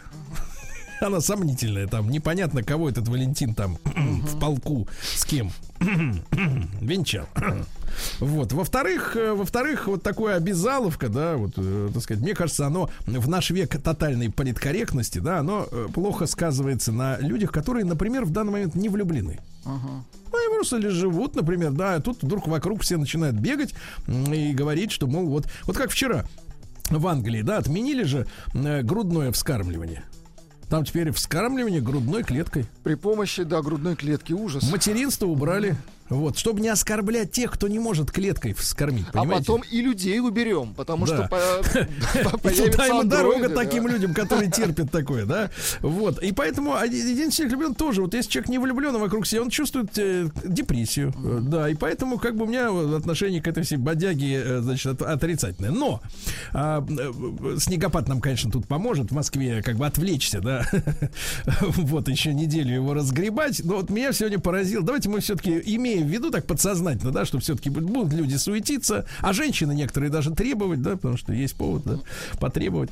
Вот меня сегодня поразила эта цифра. В новостях она всплыла, что более половины опрошенных, 54%, уверены, ну, более половины звучит громко, а 54 уже как бы Не немножко, очень, да. согласен. Да, это как 50 и один голос. Так вот, уверены, что обязательно доживут до смерти с э, тем человеком, с которым С сейчас. избранником. Мгм. Вот. Причем э, ученые выяснили связь между достатком, что интересно, это я, это вот эту информацию я вам еще не выдавал, между достатком и как раз вот желанием состариться вместе. что интересно, люди, э, которые э, вот наименее состоятельные, да, э, считают, что вместе протянут они в 37% случаев. То есть хотелось бы, чтобы подвернулся вариант получше, да? Вот. А вот среди тех, кто теперь, внимание, способен купить хату, Ну, с хорошим новый достатком. дом, С хорошим. новый дом, я добавлю от себя яхту, Я так куплю сказать, тебе дом. бритвенный станок, дорогой. Вот, а те, те хотят состариться в 68%, понимаешь? Потому что есть что, что продать. То есть это, перефразируя, хорошо остаюсь с тобой. Да-да-да, раз есть э, яхта, остаемся. Остаемся зимовать, да. Значит, давайте, ребята, э, единичка. Мы сегодня, вот вчера это началось, сегодня продолжим пользоваться телеграммой, потому что телеграммом, потому что, к сожалению, WhatsApp шалит, как говорится. Да-да-да, он что-то там подглючивает, да. Если хотите, не получается, да. ваши сообщения и Да, голоса. вот телега, тоже- телега работает исправно, да, и наш э, телега-портал. Да, наш э, гараж работает. Так вот, э, единичка на номер плюс 7 967 103 5533. Это наш бесплатный портал, да, для ваших сообщений через мессенджер. А через единичка вы хотите с этим человеком э, состариться? Ну, то есть прожить все оставшееся время, он вас полностью устраивает, да? Или обстоятельства какие-то вас держат. Двойка, нет, надо соскакивать. Нет, двойка. Посмотрим. Да, посмотрим, надо соскочить рано или поздно. Нет, не хочу. Ну, или, или как бы подумал и сомневаюсь. Вот давайте, для сомневающихся двойка, для тех, кто полностью уверен в человеке, с которым он сейчас живет э, в браке в счастливом, да, и, ну вот, э, он, значит, соответственно, вот единичка, да. Ну и большой, давайте разговор все-таки подарим э, тем женщинам, да, и тем мужчинам, с которыми хочется остаться навсегда. Давайте на позитиве сегодня. Почему вы, э, значит, э, вот э, в этом человеке видите того, с кем хотите остаться навсегда. Э, Слово навсегда, я знаю, ребята, звучит Того очень грустно. Грустно, да. Но давайте воздадим тем, кто э, заслуживает этого. Сегодня слова, значит, вот, э, чтобы они поняли, через эфир узнали, что в них такого, из-за чего их не хочется променять, ну, например, Владик, на длинноногую инстамодель. Ай-яй-яй-яй-яй. Или вещи на вы говорите. шикарного бизнесмена О, в, в фуражке морского капитана, морского волка. а? У которого Давайте. две бритвы. Да, 728-7171, давайте телефон. Почему вы хотите вот с этим человеком состариться? Что в нем такого действительно уникального, э, за что вы будете верны ему до конца? Да? Давайте о хорошем. Давайте о хорошем, потому что претензии можно было собирать, но это опять вот толочь воду в ступе. Значит, э, Друзья мои, и, соответственно, сообщение тоже через Телеграм, плюс 7967 103 5533. Итак, почему вы хотите... вот Мож- вы... можно, можно прочитаю? Вот первое Давайте, сообщение конечно. пришло, причем от женщины, пишет Дарья. Да. А, пишет следующее. Трицулю прожили, что ж выпрыгивать из штанов? Пишет девушка, между прочим. Из штанов. Давайте Алину Антонову, а, Давайте. Антоновну послушаем. Алина Антоновна, Да, здравствуйте. здравствуйте. Ну, рассказывайте. Ну вот у меня сестрички завтра будет 65 лет, как они живут с Васей. Люба и Вася 65 лет, как они гуляли свадьбу. Так. А ей будет э, 14-го 85 лет э, с с рождения, и ему 85. А вот как они, 65 как они с Васей жили все эти 65 лет? Как? Как сговорились А вы знаете хорошо, у них дочечка есть, э, сын, сын где, как сказать, где-то за границей, хрен не знает. А дочечка в Москве живет. И вот они жили, она работала дояркой, он шофером работал. Ну, прожили, слава богу, вот 65 лет вместе. Вот Да, это, ну, вот это, да Владик, я молодцы. называю прекрасными, человеческими, добрыми, теплыми историями. Яркий, хороший Да. пример. И пусть берут пример. 65 лет люди про- прожили. Вы представляете? 65 лет. Да класс. Да, ну я просто в восторге. Э, Давайте Алексея послушаем. Он из э, Санкт-Петербурга. Леш, доброе утро. Доброе утро, Змейтов. Леш, ну вот, э, ну вот смотри, э, 65 лет, твой срок какой? Ну, мне 58, я Так. женат э, 33. О, Разом. хорошо. Но А я почему? Не, я, я не считаю, что я еще состарился. Да это понятно. А почему вот и дальше хочется с ней? А, ну, Сереж, как не банально, но все равно это любовь, да. То есть э, это... А как ее зовут? Ее зовут Наташа. Ну вот какая? Вот. Она невысокого роста, а, не модельной внешности, очень замечательная, очень милая. А, вот, э, то есть она со мной была всегда. То есть она мне не прощала, когда я там забухивал там. То есть она мне, она мне все прощает вообще. То есть она мне простила там попадание в бизнесе, когда там ее любимая мама там, вернее, моя любимая теща говорила, бросай его. Вот. Она со мной Это, приехала в это замечательно. из Москвы. Алексей, То есть, Алексей, э, но э, для да. меня очень У ценно, нас для меня, дочь, 24 для меня года. очень ценно ваша искренность и то, что вы это говорите. Спасибо большое. Спасибо большое. И супруге большой привет. Да, спасибо. И вот я чувствую в голосе человека искреннюю благодарность за то, что она в трудные моменты его не бросила, да, и любила. Мне кажется, это здорово. Виктор Павлович, давайте послушаем. Но молодежь тоже пусть присоединяется. Да, не только те, кто скажет, да? 65 протянули. Виктор Павлович, доброе утро. Доброе утро, Сергей, доброе утро, радиослушатели. Да, пожалуйста. Сколько вы вместе? Э, В браке 31 год, в этом году будет 32. Надеюсь, отметим, доживем.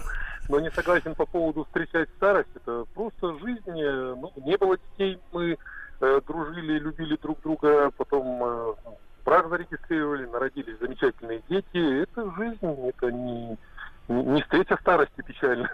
Не, не, не будем, не будем о грустном, но э, почему вот э, хочется быть с, с ней? Какая она?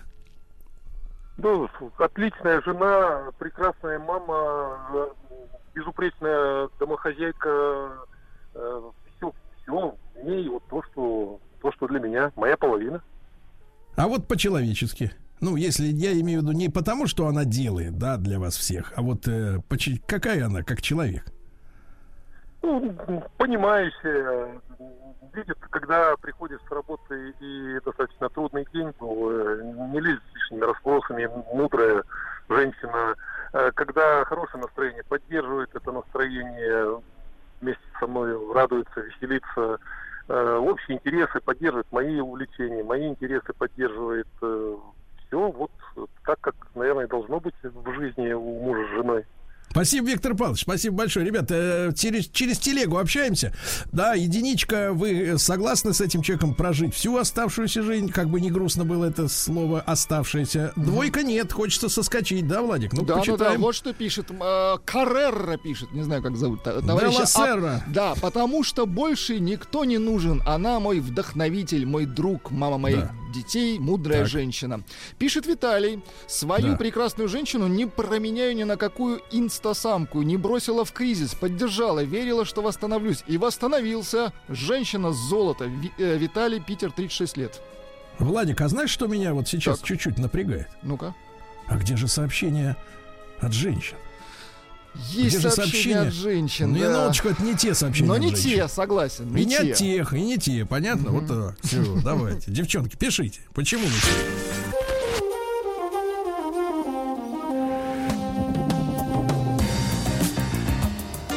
Сергей Стилавин и его друзья.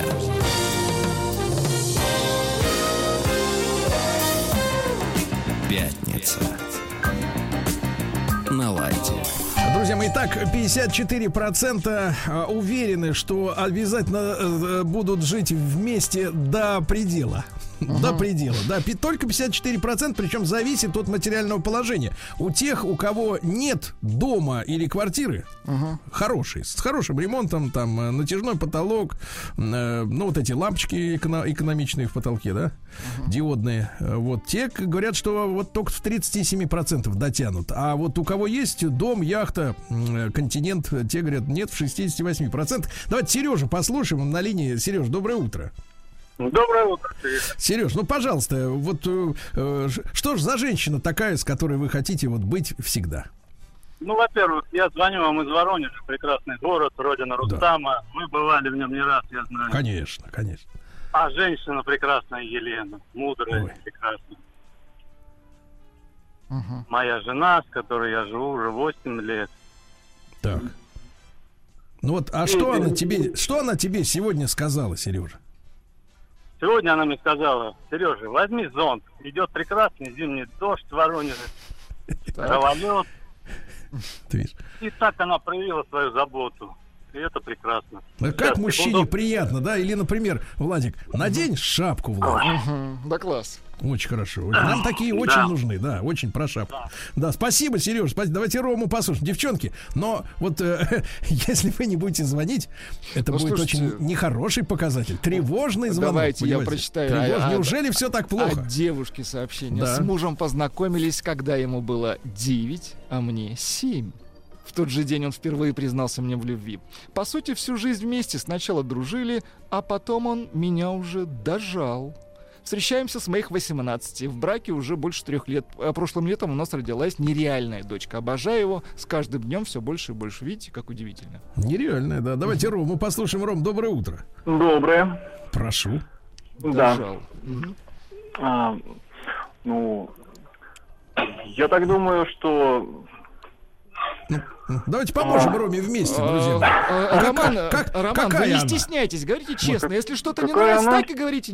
Вы знаете, нам просто, просто всю жизнь получается так, что практически всю жизнь нам интересно вместе. Ну, какая замечательная, замечательная, самая лучшая женщина. Сколько вы вместе уже? А, на- на- на- с 98 года. Приятного аппетита. Да-да-да. Ну, то есть с того, а с того самого, когда все обвалилось в очередной раз. Да, да, да, да, да. Прекрасное было время. Замечательно. Помню, кстати, а, первое повышение цен на бензин прям вот впечаталось. Мы приехали с каким-то количеством денег, да, мы приходим, а цена просто в два раза скакнула. 92 4 25, по-моему, стал стоить. Не, ну доллар, по-моему, с 6 до 24 так сразу. Пью. Ну, не, я помню, 4 рубля 25 копеек, это прям в два раза было. И прям, и, и думали, то ли пожрать купить, то ли это, чтобы топлива до, до дома хватило. Рома, Рома, а что Да. тебе сегодня, как ее зовут, во-первых? Наташа. А что она тебе вот сегодня успела сказать? Рома? что сказать успела? Ну, Да. во-первых, она успела сказать, что она меня любит. Вот. Что там пожрать есть. И, ну, все, на работу поехал. Просто, ну, так вышло, что я это самое... э, так получилось, что чуть не планировал в ночь, но пришлось выйти в ночь поработать.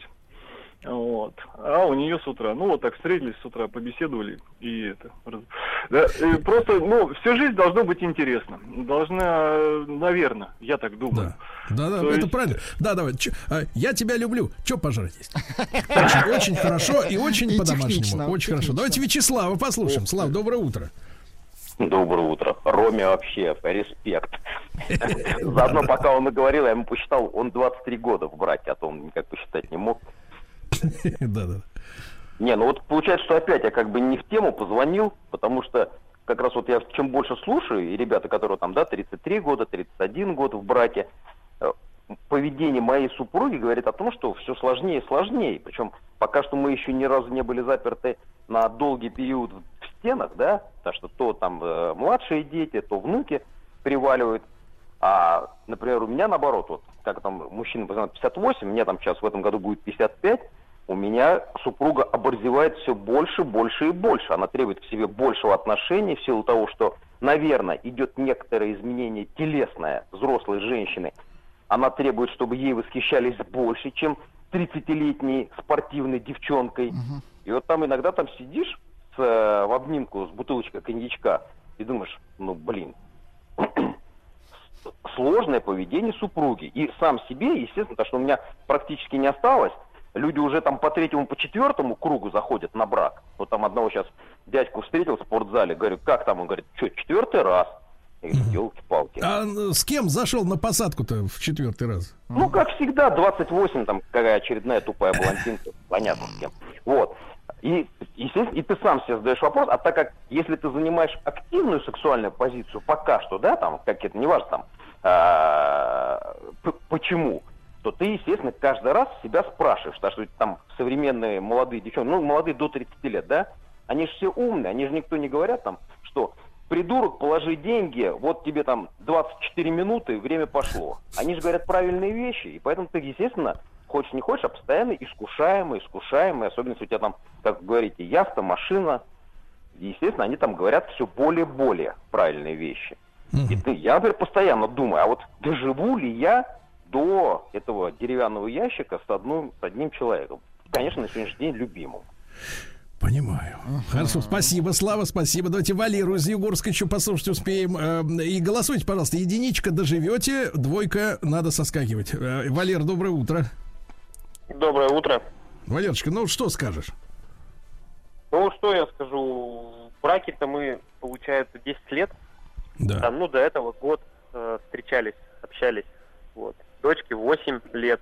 Так. Ну, я считаю, что моя супруга, Юля, она идеальная мать для моей дочери.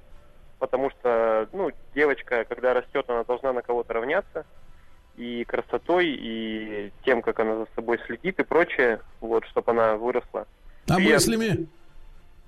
А мыслями, мыслями, вот, кстати, и зацепило это как раз-таки до встречи с ней общение такое, ну, только касаемо секса, скорее всего, было. А тут А, мысли более зацепили. близкому. Мысли, А это тут мысли интересно. зацепили, А тут да-да-да. мысли зацепили. Хорошо, хорошо. У нас сегодня такой почти рафинированный мужской Да, да, получился да, и вот разговор. я Цифры. прочитаю одно сообщение буквально Да. от Олега. Он пишет, ну сколько можно слушать этих подкаблучников, Ага. Олег? Цифры, Ну, Владик. Цифры следующие. 84% не собираются никуда уходить. Браво!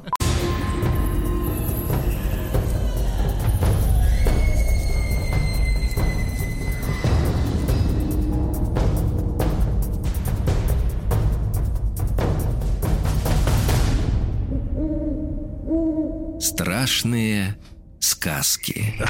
Страшные сказки.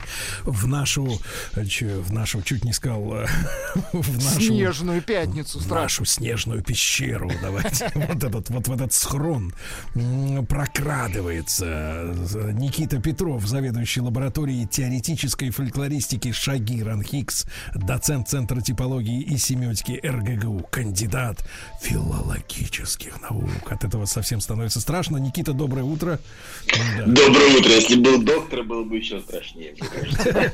Да, доктор человеческих душ. Да, значит, э, сегодня мы продолжим э, наши истории, связанные с коронавирусом. То есть вот э, сказки, легенды, которые связаны вот совсем уже с современностью, да? Никита, ну и, пожалуйста, вам слово, на что обратим внимание сегодня.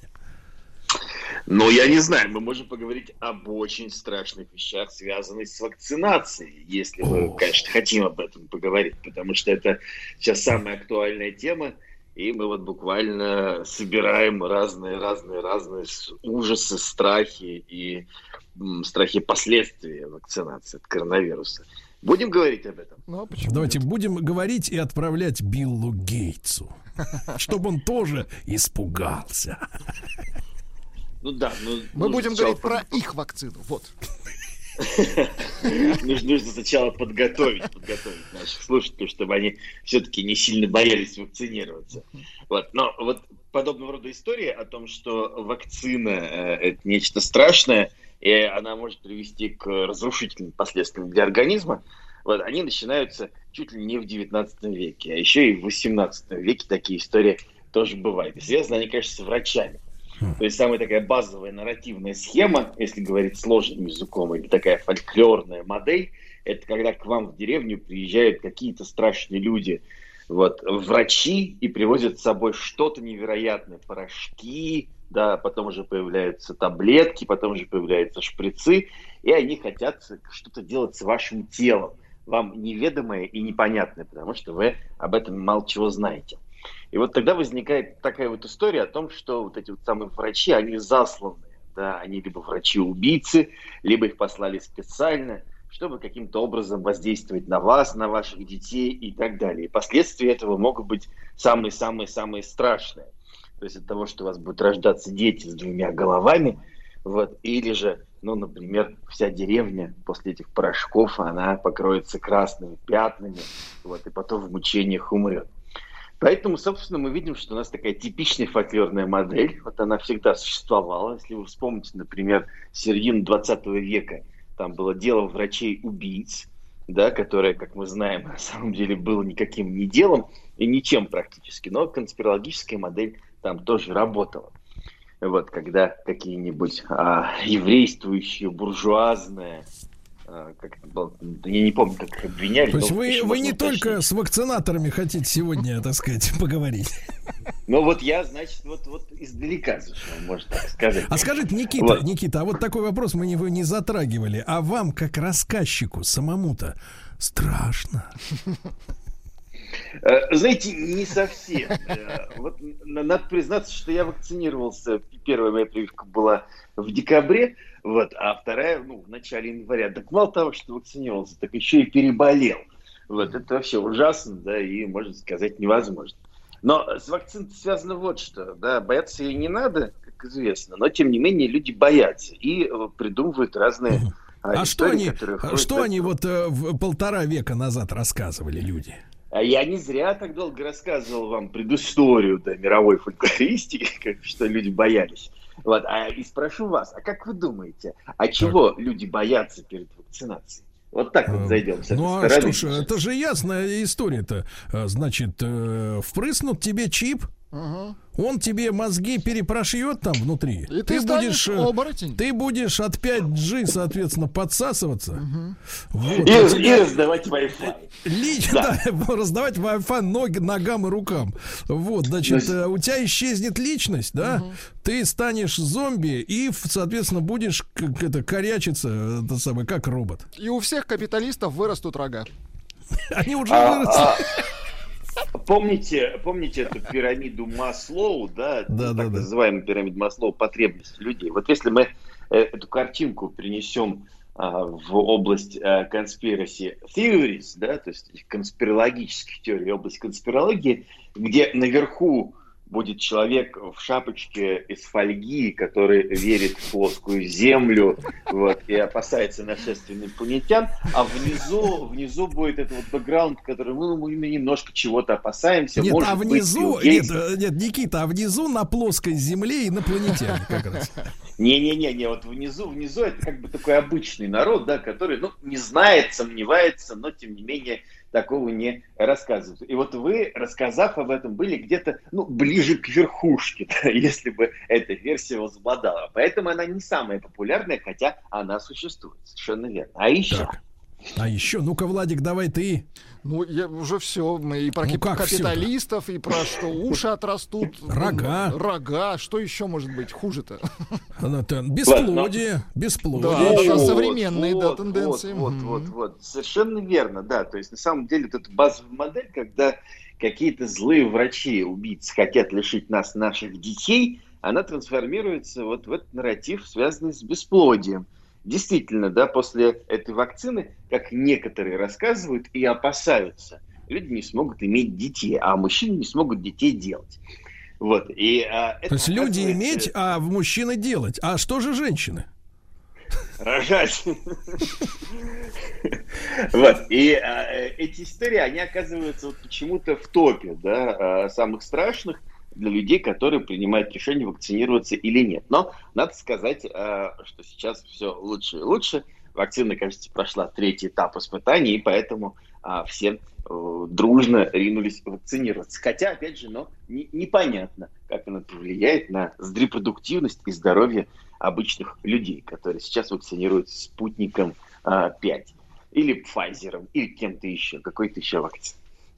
Вот, это вот э, такая самая, са- самая последняя страшилка последних дней, а, которая про а, вакцину. Ну, а может быть, говорит. э, Никита, раньше-то ведь всякие вот эти мифы, страшилки, да, они были предметом устного творчества, да?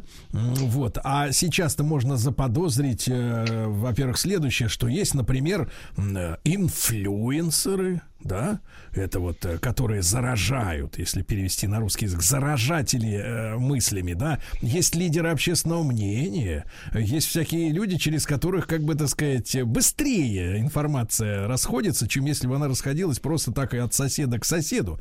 И мы знаем сегодня информационные технологии, и, может быть, сегодня страшные сказки встали на сторону противоборствующих группировок мировых. а? И вот тут мы пришли к моей любимой теме, которая страшна, поскольку сложна и дико интересна. Вот, поэтому пусть наши слушатели немножко э, извинят нас. Не, не только сказки рассказывают, но и о сказках рассказывают. Так вот, а, а, действительно, вы правы. Раньше все это называлось, ну, как бы из уст в уста, устное творчество. Еще был такой прекрасный термин, который назывался fall of tale, да, то есть а, друг друга рассказал, friend of the friend. Рассказал. И так распространялись городские легенды, слухи и так далее. И была даже модель распространения слухов, которая, ну, правило такое, гласило буквально следующее. А чем неопределеннее информация, э, и чем меньше достоверных сведений от а, каких-то правительственных инстанций, радио и так далее, да, телеграфа и прочее, то тем быстрее эта штука распространяется. Вот. А сейчас можно сказать, что поскольку у нас вот этот tail news, да, а, они перестали передаваться только из уст в уста, появились WhatsApp. WhatsApp это главное зло, надо признаться. Вот, а появились другие социальные сети, то тут же распространяется как будто бы по сетям доверия. Вот смотрите, что происходит. Мы вот немножко касались этого в прошлый раз. А, когда вам приходит в родительский чат школы номер такой, пятого Б-класса условно, письмо от родительницы. Осторожнее, вакцина вызывает бесплодие. Что хочет этот человек, да? То есть он вроде как бы передал недостоверную информацию. Но на самом деле она увидела а, это сообщение в другом чате или скопировала ее где угодно, испугалась, да, и решила солидаризоваться с другими участниками группы, предупредив их о возможной опасности. То есть, по идее, как бы на таком базовом уровне, она сделала такое очень хорошее дело, предупредила всех остальных. Нет, ну, то есть она, она с точки зрения психики не хочет это нести в себе одна. С одной стороны, с другой предупредить всех остальных, чтобы все остальные тоже знали, что эта опасность может им грозить. Вот когда а, в марте были истории про дезинфекторах в защитных костюмах, которые ходят грабить квартиры, и сообщения об этом распространялись таким же образом, вот это ровно оно, да, люди передают сообщения, потому что боятся, что их и их соседей могут возникнуть такая история и предупреждать. Это как представьте, да, вот у вас в дворе стоит машина, и на нее наехал КАМАЗ, например, да, и вы такие трезвоните по всему дому, да, по всему, чья машина, чья машина наехал КАМАЗ. Вот этот пример то же самое. Вот. Ну так пойдем дальше, да, что происходит. А дальше мы понимаем, что вот на этом низовом уровне все это дело распространяется. И тут иногда, иногда подхватывают эту новость разные персонажи. Например, в случае с 5G и с вышками э, первыми подхватили, ну, и сделали ее действительно массовым, не поверите, нигерийские проповедники, да, такие христианские.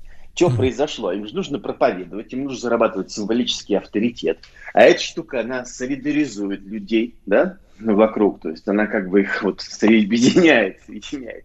И они берут эту самую новость да, и начинают рассказывать это всем, связывая с промыслом Божьим и так далее. То есть работа на свой символический авторитет. Дальше текст становится еще более популярным, и тут он попадает в блоги конспирологов, мы возвращаемся к нашей пирамиде конспирологической.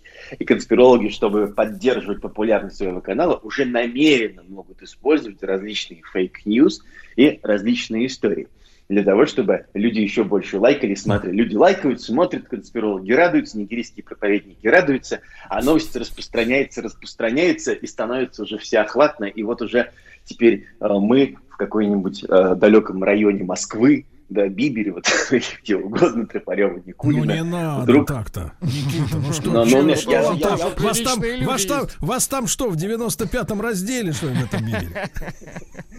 Но это отдельная история, как мы занимаемся районом Москвы, поэтому можно даже продолжить страшные сказки Москвы. Страшные да, да, да. Никита, Никита, а вот вопрос, вопрос. Он скорее, наверное, смотрите, он скорее, наверное, такой политологический, социологический, да, чем наш, так сказать, филфаковский. Но чисто по-человечески, по, вот получается, смотрите, вы употребили такую фразу, что, э, значит, если на какой-то вброс э, государство не реагирует, да, значит, то вот слух все сильнее и сильнее сильнее и сильнее. Получается, что официальные структуры вот в этой новой реальности, они всегда на шаг сзади. То есть э, в этой ситуации можно вбрасывать что-то, чем, э, чем, ад, чем более адским, значит, будет фантазия автора, тем лучше. Это будет все распространяться, и государство должно, получается, или там государственные органы, они должны, а, как собака сторожевая, да, огрызаться на, на это и как-то вот менять расклад сил. То есть, в принципе, это бесконечная история, как, например, телефонный терроризм, да, который там через сети интернет происходит, и все понимают, что центры этой, эти находятся где-то там, там, вот в Голландии люди говорили, или еще где-то. Вот, и конца и края этой, этой проблеме нет. И здесь то же самое. То есть можно постоянно вбрасывать, а государство будет как выступать как такая собачка, да, злая, очень злая, но все равно она на привязи, и она просто реагирует. То есть постоянно в роли пассива такого, да, то есть актив находится в, на стороне тьмы, условно говоря, да, а государство, оно просто реагирует, реагирует, и, и вот, э, а мы же знаем, что борьба, она никогда не может быть выиграна, если вы постоянно в обороне. Борьба должна быть минимум на равных или когда идет нападение. А как в этом смысле, так сказать, играть на упреждение или даже наоборот ответку давать такую мощную, вообще непонятно, то есть в этих новых условиях. Но, вы знаете, наше государство, кажется, довольно неплохо приспособилось э, к тому, чтобы давать ответку, предупреждая все остальные возможные действия. Вот, это связано с новым э, законом о фейк news, да, в частности.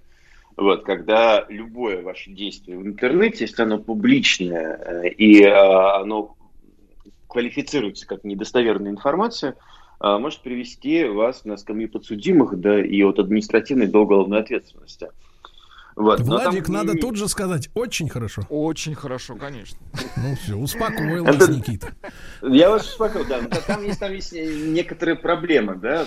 Вот вы сказали, что наше государство оно должно, как цепной пес, да, сторожить подобного рода мошенников, да, которые делают какие-то такие вещи, но и все время Сбросы. пытаться что-то опровергать, да, упреждать. И совершенно верно, поэтому оно не всегда успевает это делать. Но сейчас есть несколько сайтов «Стоп коронавирус». Вот мой знакомый Илья Бер делает проверено медиа, да, где каждый а, фейк, он как-то опровергается. Причем не только про коронавирус, да, но и про все остальное.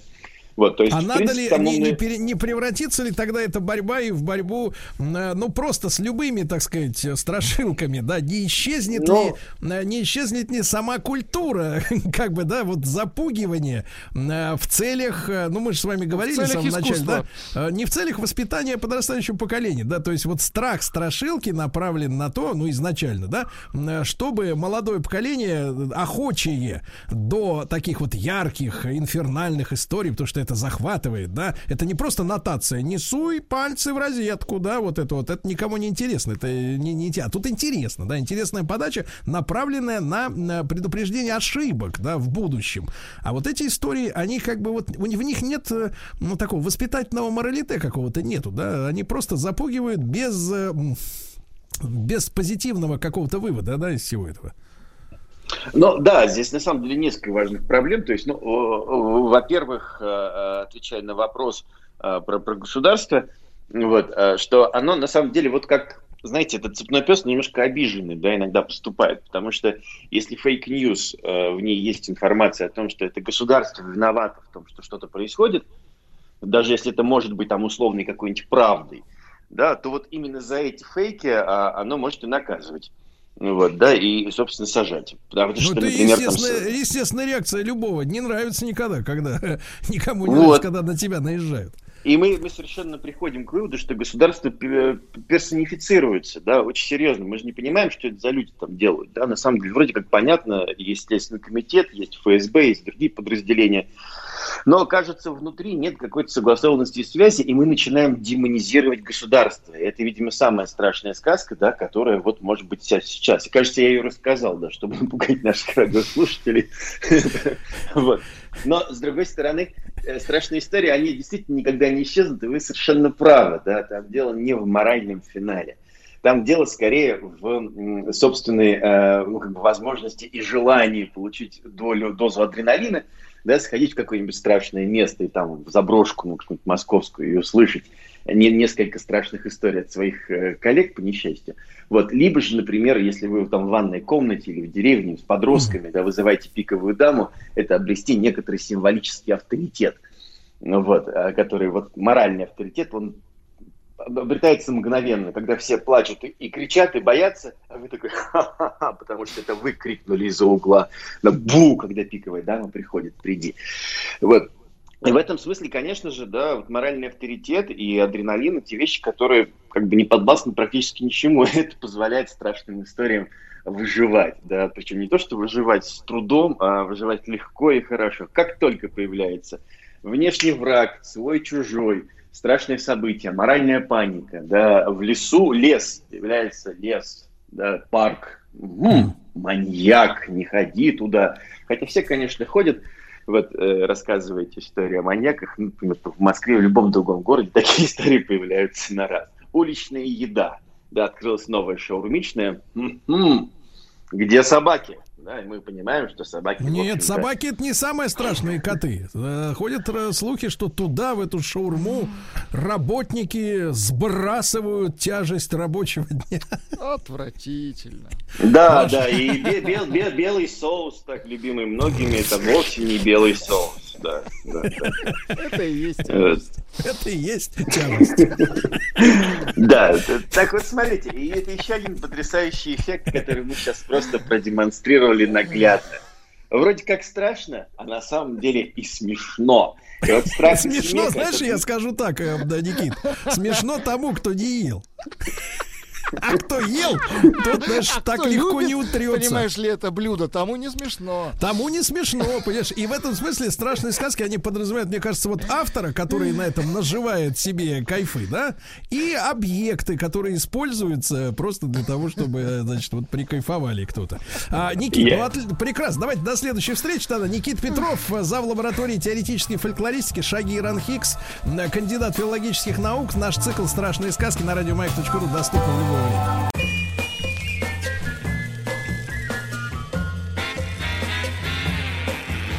Новая музыкальная программа. Друзья мои, новая музыкальная программа, программа, в которой есть загадка. И с каждым разом, честно говоря, становится она все ужаснее. Давайте послушаем загадку. Владик. Давайте послушаем. Давайте. Конечно. Мгм. Понимаю. Понимаю. Итак, на данный момент, э, насколько мне понятно, смотрите, у нас очень сегодня хлипкое равновесие. Люди бросились голосовать за первый трек, который вы видите в официальной группе ВКонтакте. Так она и называется, группа Радио Маяк. Вот. Да.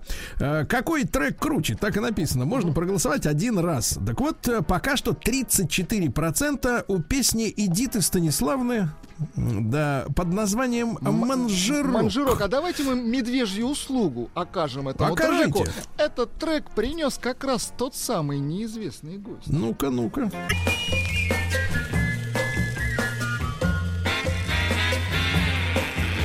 Новая музыкальная программа.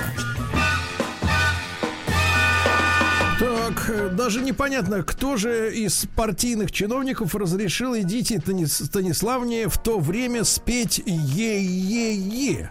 Ланжерон. Мгм. Да не ланжерон, да, манжерок. Я- Посмотрите, что это такое, да. Этот трек представлен, Это соответственно, да, неизвестным, неизвестным, да. А вот э, следующий представлен известным. Мы тоже пока не будем говорить, кем. Друзья мои, песня две- нет, 1983 года, по- пожалуй, One Hit Wonder, то есть э, песня одного, так сказать, группа одного Группа одного хита. трека, да-да-да. На, так сказать, Fox, The Fox, старички, кайфуем.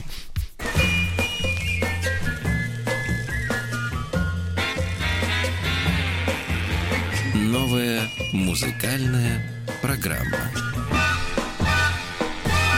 Вот это мы с Владиком понимаем, да? Вот Да, это музыка. 80-е, а звук, Да. А, звук, а бас, а бас клавиши. Вот Класс. это музыка, ребят. Проголосовать можно в официальной группе Радио Маяк ВКонтакте. Fox the Fox. А вот, например, Чем Мум у Фокса на пере. у Фу Фокса. Так вот, а кто на Перу у Момфорда and I Will Wait? Что за дела вообще?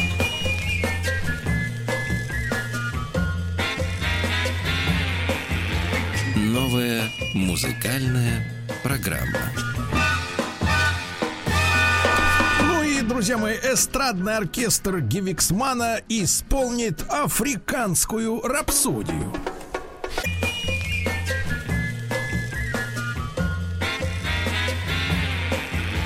Новая музыкальная программа. Абсолютно новая программа, друзья мои. Э, Ну и я вижу пока что промежуточные результаты исследования э, нашей аудитории, вернее, нами вкусов э, нашей аудитории. Ну-ка. Да?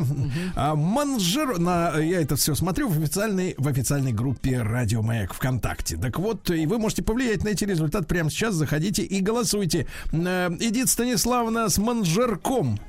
Вы узнали, что это такое-то? Ну, это географическое место. Где в нашей оно? стране. Да где же? Ну вот как раз а, тот, кто принес этот трек, сейчас все вам и расскажет. В эфире «Маяка» прозвучала замечательная песня «Манжерок» в исполнении Эдиты Станиславовны Пьехи. Почему выбор пал на нее? Все очень просто. В нашей стране есть много мест, где можно провести свой досуг. Одно из таких мест – это Манжерок на Алтае. Прекрасное место, где я хотел бы очутиться прямо сейчас.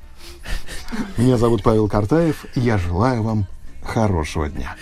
Хочется ответить, да, придет время, очутишься. Очутись. Да. Хорошо, так, понятно. 31% и пока что Манжерок лидирует. Друзья мои, лидирует, да. А, команда Fox, The Fox. Ну, ее притащил, откровенно говоря, дядя Сережа. Потому что дядя Сережа, он вот... э, я тут узнал, знаете, факт какой? Ну-ка. Что, оказывается, э, люди в, в России, в современной, в 27 лет перестают воспринимать новую музыку. Ну, из Ого. серии, например, в Британии в, 2, в 34, у нас 20, в 27. Ну, то есть все, что создано после, уже как Ну, бы... не воспринимает мозг. Шлак. Мозг, шлак, да, да. отказывается это понимать. Вот. А вот Fox the Fox я вполне Ну, это известный трек, известный, хороший. Конечно, конечно. Так, дальше вот самая большая загадка. Mumford and Sons. Это что за А вот кантри-культура? пусть Натусики расскажет, что Наташа. она нам принесла. Да. Наташа. Да-да-да. Раньше у тебя был, значит, вах- вахтовик, который ездит, значит, собирать грузовики.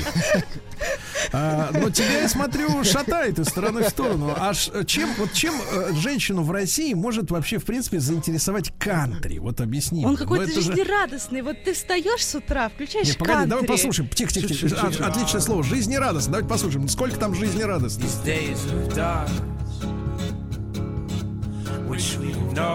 А где здесь радостно, складно Наташа? Не-не-не, надо включать э, припев.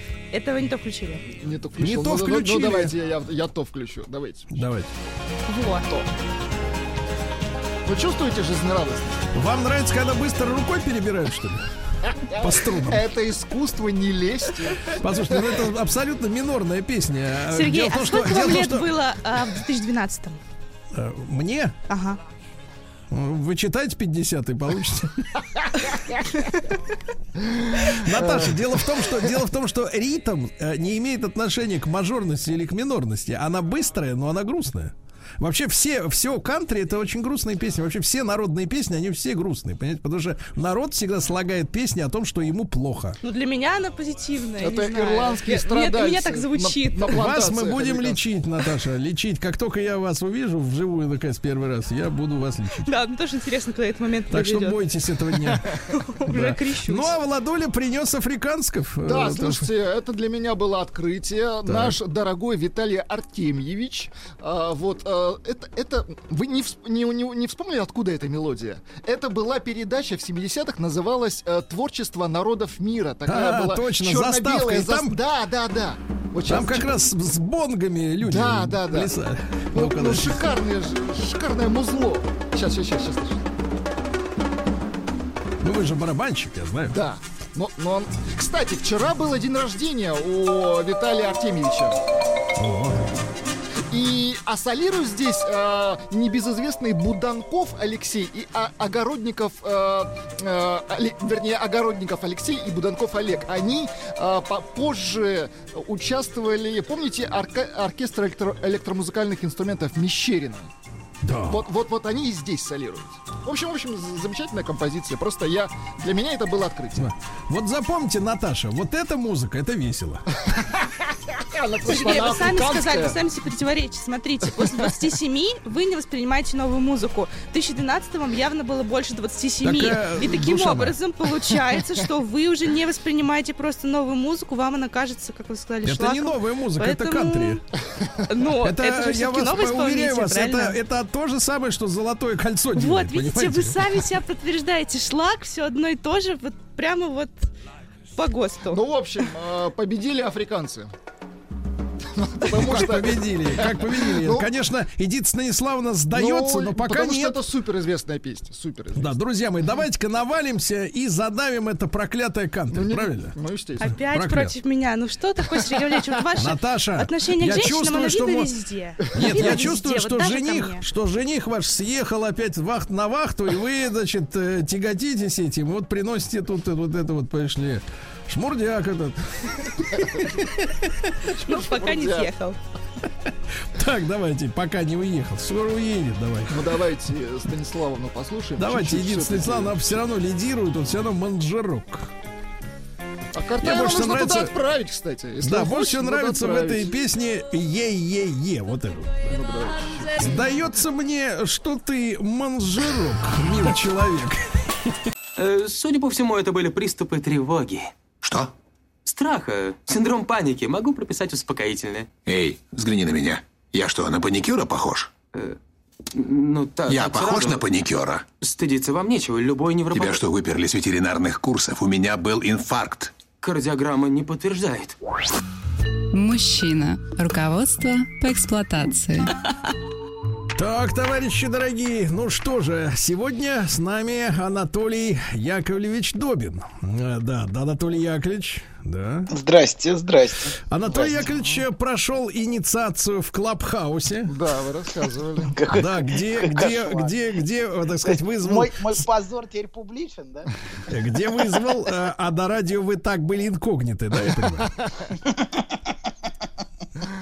И гаденько засмеялся. Да. Ну что же, кстати, Анатолий Яковлевич вовсю цитировал Писание, э, причем и наше, и ваше. Не нашим и вашим, а наше и ваше. Вот, значит, Анатолий Яковлевич, э, ну, сегодня тема, которую мы хотим заявить, да, для наших слушателей, почему многие женщины, ну, вы знаете, вот я заметил, что женщин очень оскорбляет, м, когда их всех считают одинаковыми. Давайте некоторые.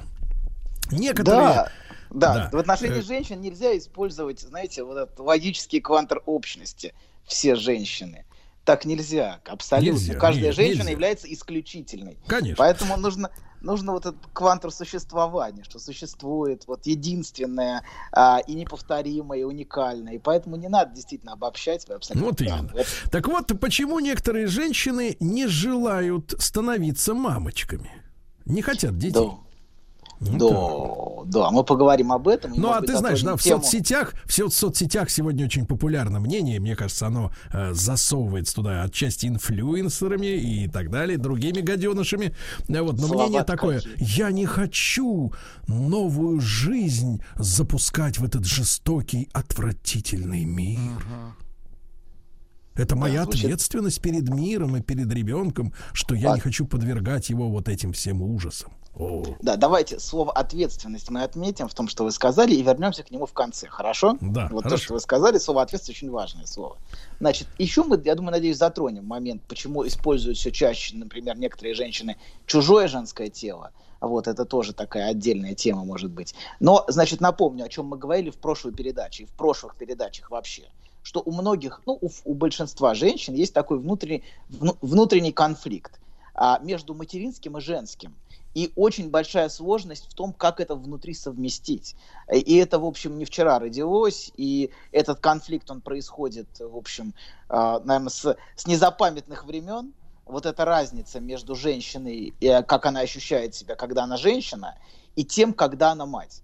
Вот. Как если бы одно отрицало бы другое. Вот у многих женщин так, что ей сложно быть и сочетать в себе и материнское, и женское, и как будто от чего-то нужно отказаться и чем-то нужно пожертвовать. Но мы к этому э, и к этому вернемся. Но это одна из причин, может быть важная, но вторая причина это вот то, о чем вы говорите все время, это о культурных изменениях. Отказ от детей – это во многом следствие культурных изменений, которые мы видим, которые а, происходят а, из развала, ну или культурные изменения являются причиной развала, или развал семьи является причиной культурных изменений. Тут непонятно, что является причиной чего, но мы, очевидно, видим развал семейной структуры, которая раньше, а, в стародавние времена, вот, когда, может быть, нас еще не было на этом свете, вот, более или менее сносно организовывала а, структуру желания девочки. Она хотела быть как мать, и, ну, или не, не как мать, но занять материнскую позицию в любом случае. Может быть, ее мать ей не нравилась, вот, но так или иначе для нее а вектор ее желания был организован через материнство и через, и через материнскую позицию, так или иначе. Вот. А теперь девушки а, скорее нарциссически зачарованы образами моделей или прекрасными образами вот этой Дольче Вита, знаете, вот эта вся прекрасная жизнь, которая а, постановочная в Инстаграме вот, чем перспективой, в принципе, стать похожей на, на мать или занять место матери и место жены. Они часто зачарованы вот этими картинками, которые вообще не имеют никакого отношения к реальной жизни. Но проблема в том, что эти картинки, эти образы, а, они имеют огром, огромную такую нарциссическую гипнотизирующую силу. Они зачаровывают, и они а, вызывают, ну, вызывают, знаете, зачарованность вот этой прекрасной жизнью. А с другой стороны, а, все это совершенно обесценивает реальную жизнь. Реальную жизнь женщин, реальную жизнь матерей, которая не имеет вообще никакого отношения к этим нарциссическим фантазиям и грезам. Потому что, а, в общем, вот, вот, вот, вот эти картинки, они никак совершенно не связаны, и многие этого, к сожалению, не понимают, что это вообще не имеет никакого отношения к реальной жизни. И это может существовать только на уровне фантазии попытка... Нет, возможно... Даже... Нет, да. давайте так, давайте так. А, а, а, только выезд Только, да, высокие отношения. Да, да, да, согласен. Это, это, как это, можно или, или, или, или красиво, или красиво и быстро, и коротко. Или никак. Или, или реально, или реально, да, да. Но, понимаете, да, вот красиво это тоже фантазия. Например, если у вас там роман в течение там недели, это абсолютно, абсолютно происходит на уровне фантазии. Вы не знаете реального человека, вы погружены в мир грез.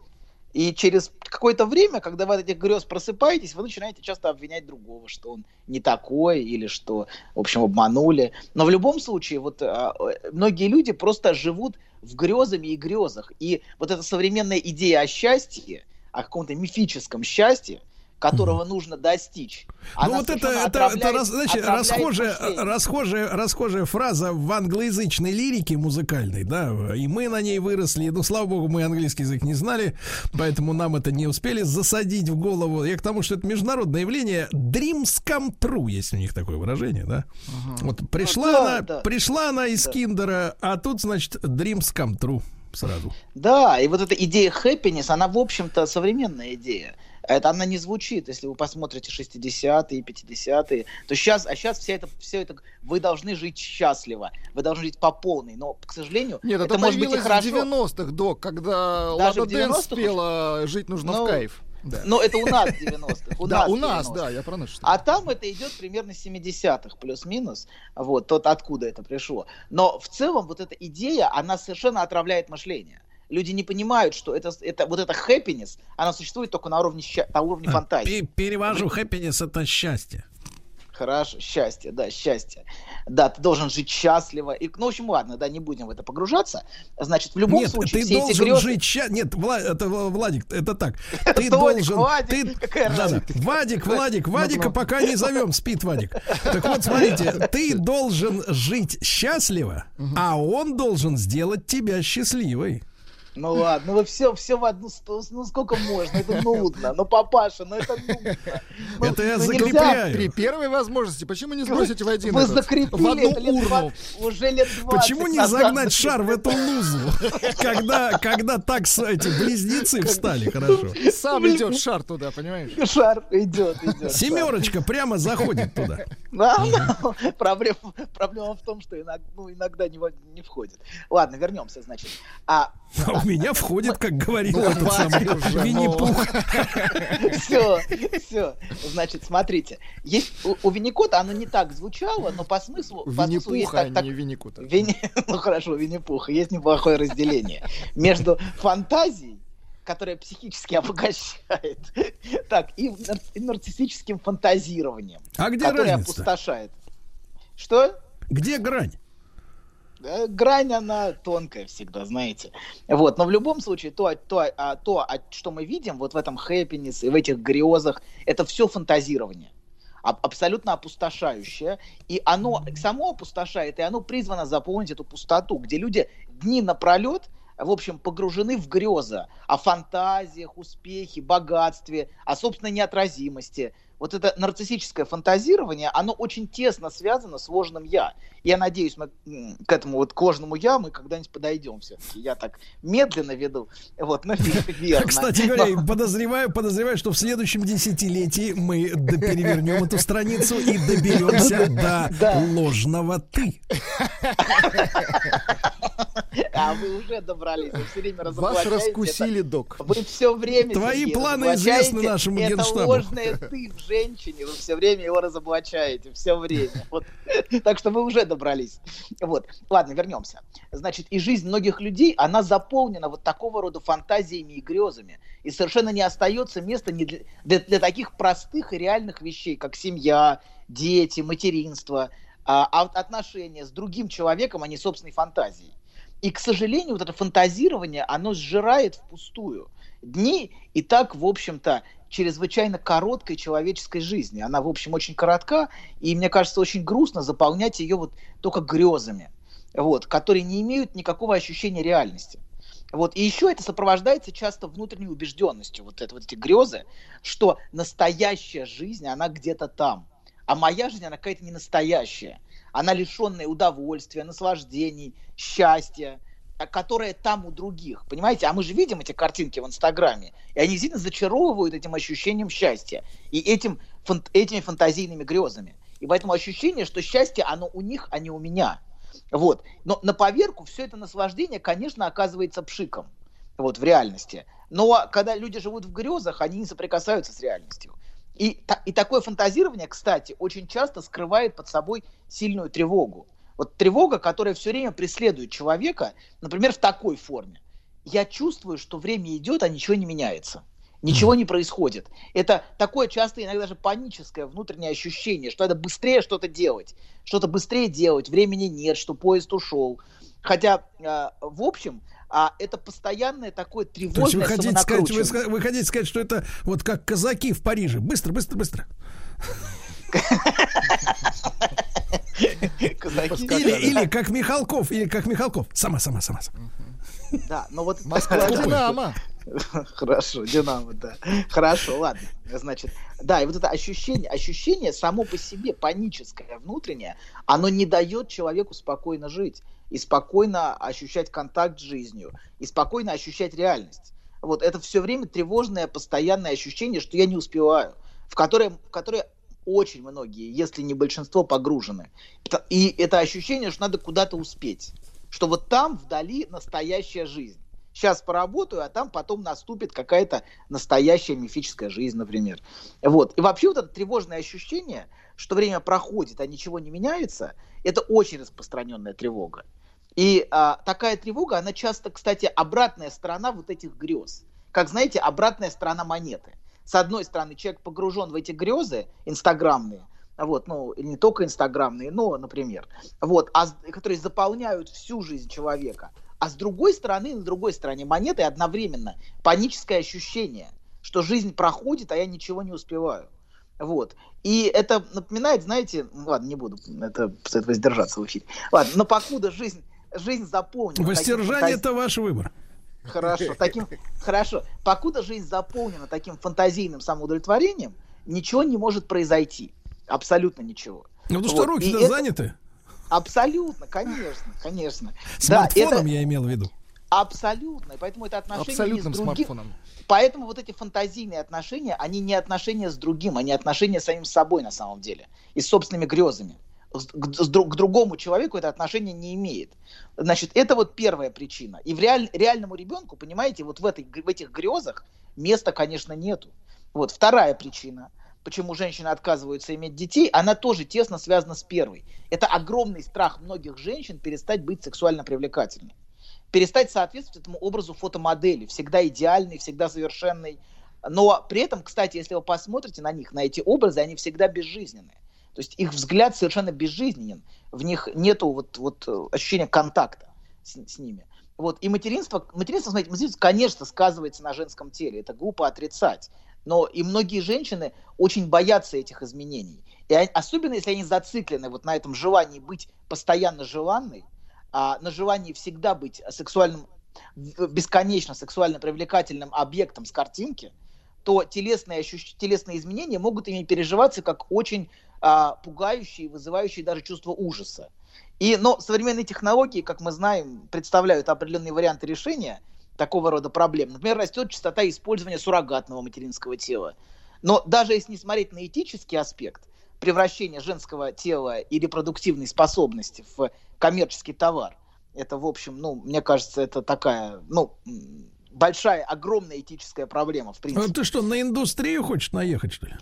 Ну, это, ну, это, это, Которая это- сейчас развивается. Люди всем. работают. Нет, Ну, ну, конечно. Хорошо, Первые хорошо, шаги хорошо. делает эта индустрия. Хорошо, хорошо. Но, понимаете, такой рода, даже если и отбросить многие вопросы, все равно такого рода материнство лишает ребенка и ту, которая будет его матерью, важнейшего телесного контакта друг с другом. Хотя, конечно, мы понимаем, что иногда это единственный выход для многих женщин, которые хотят иметь детей, но по разным причинам не могут.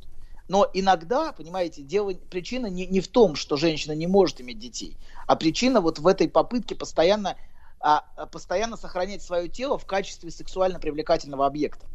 Вот. Это вторая причина, которая мне приходит в голову. Третья, вот почему женщина отказывается рожать, она тоже носит, она носит меж- межпоколенческий характер уже.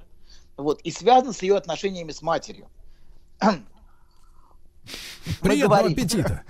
Док, а сколько всего причин? Пять, как у Николаевой? Причин я не увидел, я пока не знаю, пока не знаю. Мы узнаем это в конце. Вот. Сколько, Как сколько- собака уже откашливается. А, Вот что-то, нечто звериное. Вы Так так вот, мускулинности да себе в в глазах Тихо. аудитории прибавляете. Мы успели пока. А вы скажите, пожалуйста, а вы рычите с женщиной? Мы успели пока. Вы делаете, вы делаете так. А? Нет, а это беспомощность. Надо по-другому, надо. Ужас. Понимаешь, чтобы не рыпалось больше. Хорошо. Сиди, я тебе сказал. Тихо. Нет, фу, Третье. фу, говори. Фу, это другое. Молч- молчать. Хорошо. Третья, третья, третья причина. У нас их пять, семь, ну, это примерно А, семь Третья причин. Все, причина. вот. Примерно, да. Третья причина, почему женщины отказываются рожать, она носит уже межпоколенческий характер и связана с матерью. Мы говорили, что если мать была измотанной и полностью утратившей все женские черты, то и у девочки, конечно, не будет никакого желания и никакой мотивации с ней идентифицироваться. И превращение в такую мать будет скорее пугать ее, чем вызывать у нее желание, в принципе, стать на нее похожей, стать такая, как она. Это вот э, будем сокращать причины. Четвертая, все, выбрасываем все, что можно было. Четвертая причина. Она носит еще более глубокий межпоколенческий характер. Если девочка не чувствовала, что ее появление желанно для матери, если она совершенно не чувствовала себя желанной, если ее мать родила только потому, что надо, потому что так принято, потому что уже пора, но не потому, что мать этого по-настоящему хотела, если она ощущала себя нагрузкой и обузой для матери, то э, для нее, у нее самой уже не будет желания заводить детей. Да, у нее уже не будет желания заводить детей. Вот. Она будет, она, да, если она не чувствовала материнского 12-летняя. желания... Тихо. 12 лет, я просто слышу. Да. По, по звуку, по звуку. слышу. 18 лет. Это фантазмы, Владик. Это Да, грезы, Владик. грезы. Живите Меньше- жизнью. Меньше 18 лет это незаконно, Вообще, да. аккуратнее. Да, я Так понимаю. Имейте в виду. Так вот, и если предыдущее поколение, смотрите, давайте Человек с, пшеничной в руке завидует. Тихо, тихо, тихо. Если предыдущее поколение... За секунду вы можете послушать, у нас времени Ну. мало. А вы, да. Смотрите. Если она ощущалась, ощущала, что мать ее не, не хотелось, она не чувствовала себя желанной, если она ощущала себя нагрузкой и обузой для матери, то, а, конечно, она не будет чувствовать, что она хочет иметь детей. Потому что если она сама, если ее мать родила, например, потому что так принято, потому что так надо, и Так если вышло. прошлое поколение, Да, но прошлое поколение, например, условно, 60-х, оно заводило детей, потому что так принято, но не потому что она хотела, например, то у следующего поколения уже, возможно, не будет детей. Вот в чем проблема.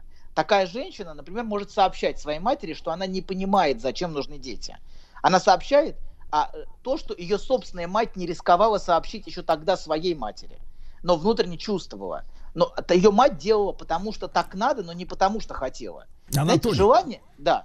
Анатолий, вы наехали, вот последние 20 минут наезжали на женщин, но я сейчас э, должен промокнуть их, их слезы э, соленые и рассказать им вкратце историю о том, что нам однажды написали несколько лет назад, как мужчина, мужчине предложили стать отцом. в законном браке. А он такой, значит, э, сидит такой, и такой глаза поднимает и говорит: Ты хочешь завести ребенка? Значит, у меня не будет нового айпеда. Кошмар Вот и такие падлы живут вокруг, ты понимаешь? Живут, живут, да. Ну, давайте живут, живут, и дай бог Секунду. жизни, правильно? Секунды Анатолий Яковлевич нет, Добин Анатоль. не прощается. Ха! Чтобы добраться до корня проблемы, вам необходим курс терапии. Ты возьмешься, я доверюсь тебе. Я вряд ли подойду. Я ведь у меня э, полный комплект пациентов. Мне никак не выкроить время. И, и вообще я ухожу в отпуск. Куда? Сведения не для пациентов. Куда едешь? Отель Шератон Белл Харбор, Майами Бич. Не так уж трудно, да? Действительно. Мужчина. Руководство по эксплуатации. Итак, сегодня эксплуатирует, как прежде, Анатолий Яковлевич Добин. Мужчина.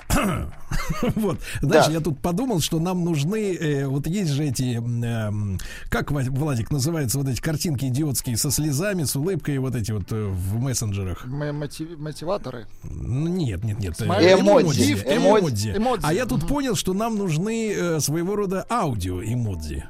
Чтобы можно было прослаивать речь э, еще и какими-нибудь вот такими звучками. Ну, или как вы делаете, например. Ну, или вот, например, вы могли бы сказать, доктор. Занято! Вот так. Господи, это очень агрессивное, знаете, токсичное эмодзи, очень токсичное. Да. Так вот, э, значит, Анатолий, давайте договорим-то про страх ответственности Да. стать матерью. Давайте, да, давайте у нас будет вопросы от Анатолия, да. Поскольку очень- пять вопросов от Анатолия, потому что мы не успеваем, да. Поэтому от единственного нашего слушателя. Так вот. От Анатолия Значит, Добина. Да, Анатолий Добин спрашивает. Да-да-да, Анатолия Добина. Хорошо. Значит, мы, мы говорили о том, что желание рождается от желания. Если у матери не было желания, она делала потому, что так надо, у ее дочери не появится желание. И если ее существование, было, существование дочери было продиктовано требованием, то, конечно, у нее не будет никакого внутреннего желания заводить детей, не будет ощущения смысла. Что э, вообще смысл это вещь, которая связана с желанием. Когда нам говорят, что нужно найти смысл какой-то, смысл не находится. Он или есть, понимаете, или нет. Если нет желания, внутреннего нет желания, то нет и смысла. Нет ножек, нет мультиков. В общем, и вообще огонь желания, знаете, он загорается от огня, а не от остывших безжизненных углей. То есть безжизненные А угли если не сильно могут... дуть? А Ну, если они бензинчиком полить, а, док? Нет, а одно поколение может делать, потому что так надо, но уже следующее поколение так делать не будет.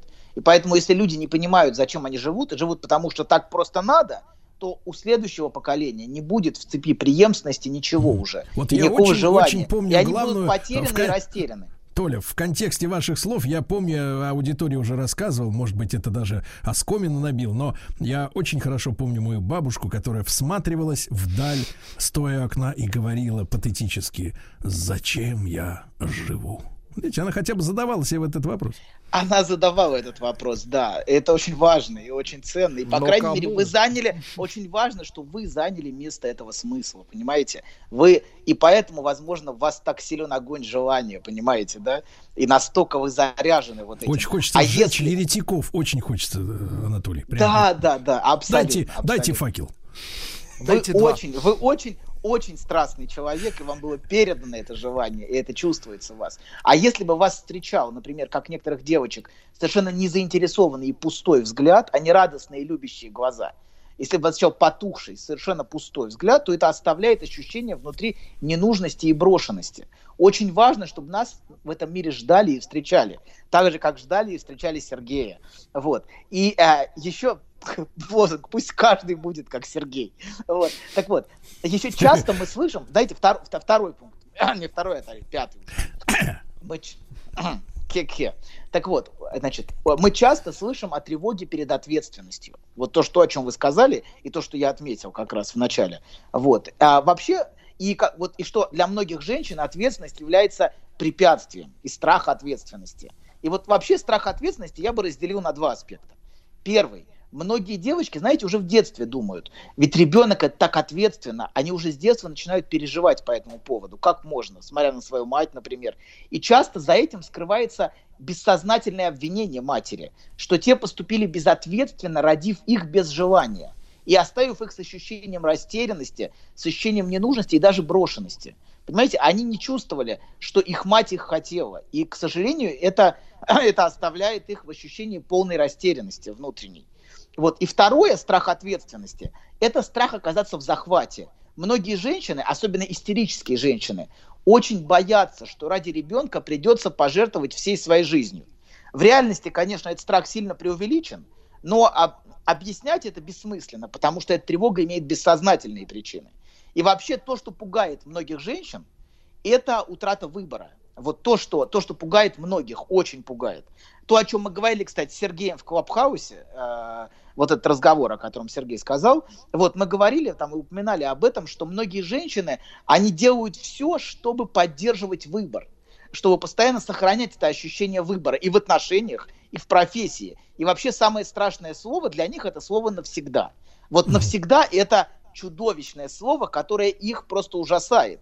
И, конечно, это навсегда в отношении ребенка наиболее сильно. Вы не можете, но ребенок это необратимо, понимаете? Вы не можете его сдать в детдом, ну, может, сможете, но это невыносимо. Владик, Владик, могут ведь, правильно? Все могут короли. Было, да, было бы желание. Да, в принципе, можно, да, если можно было бы на прокат взять и посмотреть, что такой ребенок. Попробовать. Вот, можно, такой, да, такой. Ну, а вы да, помните тогда... историю-то чудовищную самую? Мерлин Монро сдавали 11 раз э, э, родителям. 11 ну, раз. Вы можете себе Да, и я думаю, что... Угу. И вот этот переход потом с мужчин, с рук с одних мужских рук на другие, может отражать вот это, вот это переживание, понимаете, да? А, ну, и она же не... Вот это ощущение брошенности постоянное, с которым она жила. Несмотря на всю свою фантастическую привлекательность и желанность, она же жила с невыносимым ощущением брошенности внутренним. Вот. И фактически закончила жизнь ну, самостоятельно. Ну, в общем, передозировка а, тоже определенная форма суицида, конечно. Ну, нет, это, вы, да, знаете, хорошо. вы знаете, с ЦРУ мы ответственности не снимаем. Хорошо, хорошо, и Кеннеди тоже, да, вместе. Ну, да. Кеннеди. Кто, кто, убил, кто убил Кенни, да. Любили Ладно, и умерли в один день. Да, да, абсолютно не в один. Там была небольшая разница во времени. Ну, не в один. Не успели вот. люди подъехать из Далласа. Их, их воссоединили, да. Их, они очень любили романтические истории, я понимаю. А что вы ржете? Это для многих может быть трагедия. Боль. Абсолютно. Боль, да. Циничный какой докторишка, боль, а? Боль, боль 60-х. Ладно, хорошо, пора, пора уже расставаться с прошлым, дядя. Так вот, смотрите, мы говорим, что, что самое, самое страшное слово это слово навсегда для многих истерических женщин. И самый сильный страх это в отношении детей. Потому что ребенок это необратимо. Это то, что будет с тобой всегда. И к чему ты будешь привязан. А вот этот страх быть привязанной у истерической женщины просто невыносим. Вот. И еще часто страх, что я не смогу дать ему всего что я буду или плохой, что я буду стоять перед выбором, или я буду плохой матерью, или я должна буду пожертвовать своей жизнью, что я потеряю себя в этом. Это очень сильный страх у многих женщин. К сожалению, он все чаще и чаще звучит.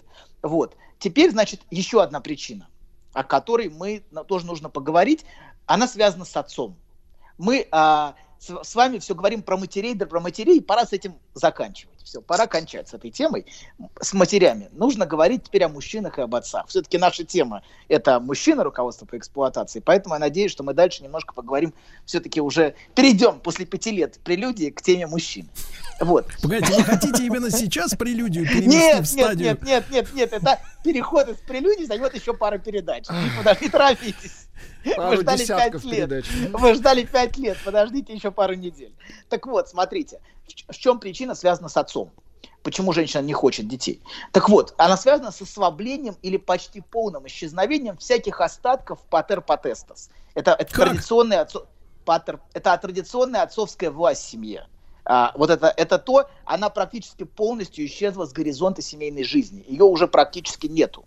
И инструмент, о котором мы говорили в прошлых передачах, то и власть, она все меньше располагается на стороне мужчины. Мужчина уже, например, не стремится к отцовству, как раньше. Раньше мужчина хотел занять эту желанную для него позицию отца. Но эта позиция современным мужчиной уже не ощущается как желанная позиция власти и авторитета. Понимаете, это ощущается ими как, как невыносимая нагрузка и ноша. То есть раньше Что это на- было сродни карьерному росту, да? Абсолютно, конечно. Ты приобретал с этим определенную позицию, понимаете, и позицию власти, позицию авторитета и позицию признания. Сейчас а, ты так это не ощущаешь. Ты получаешь долги. Аб- абсолютно. То есть, да, но вместе с тем ты не получаешь власти, понимаете? Вы могли бы получить долги, получив вместе с этим власть. Но власти вы как раз и не получаете. И, соответственно, у женщин все меньше желания становиться женой. Зачем выходить замуж, если это не мужчина с большой буквы?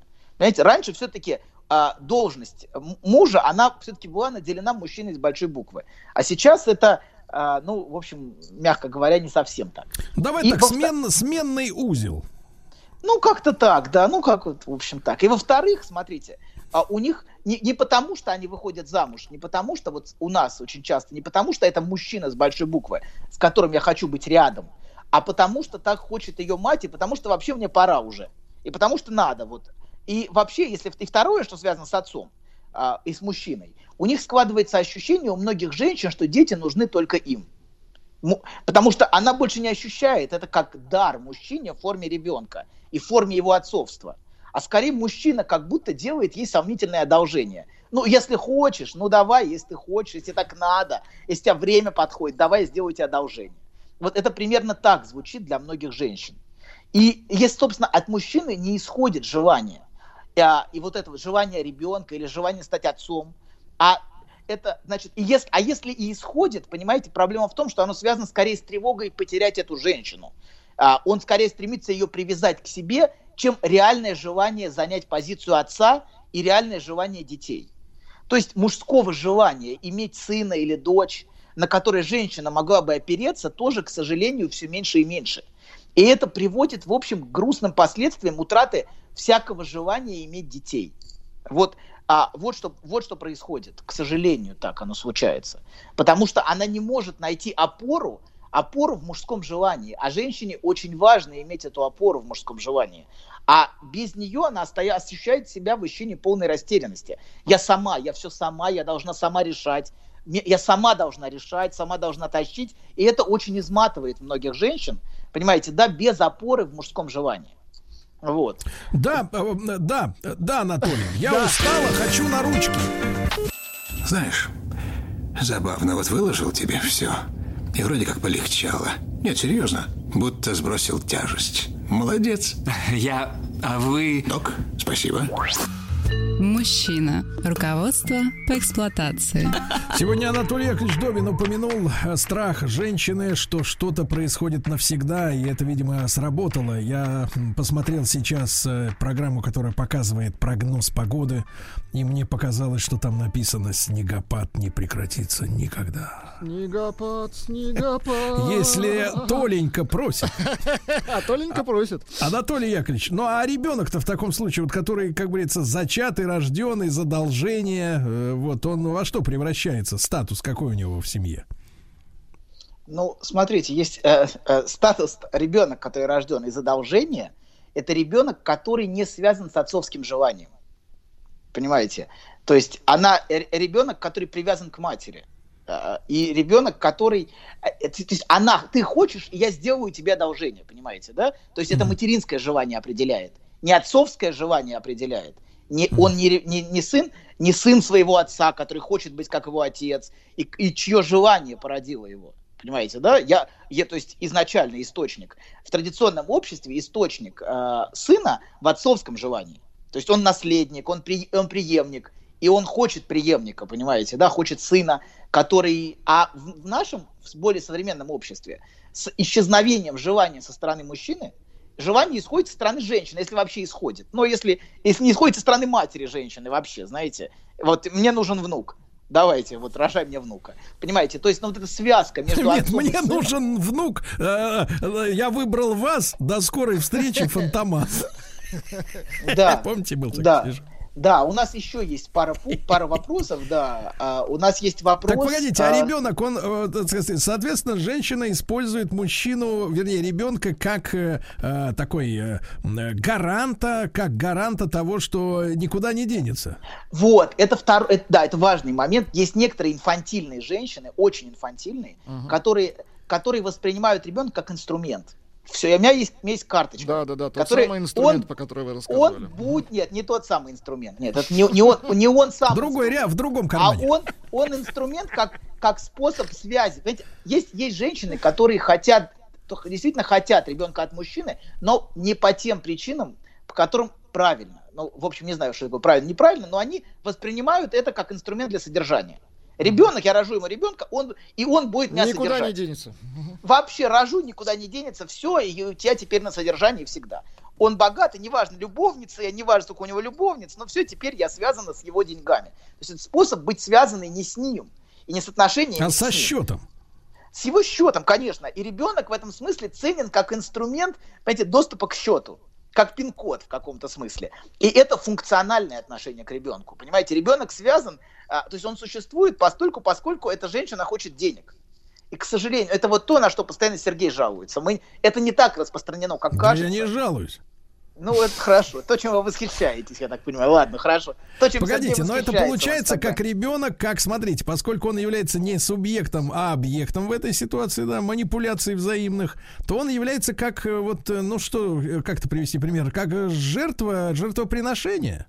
Абсолютно. Конечно, он жертва, он инструмент, он способ, он сам по себе не ценен.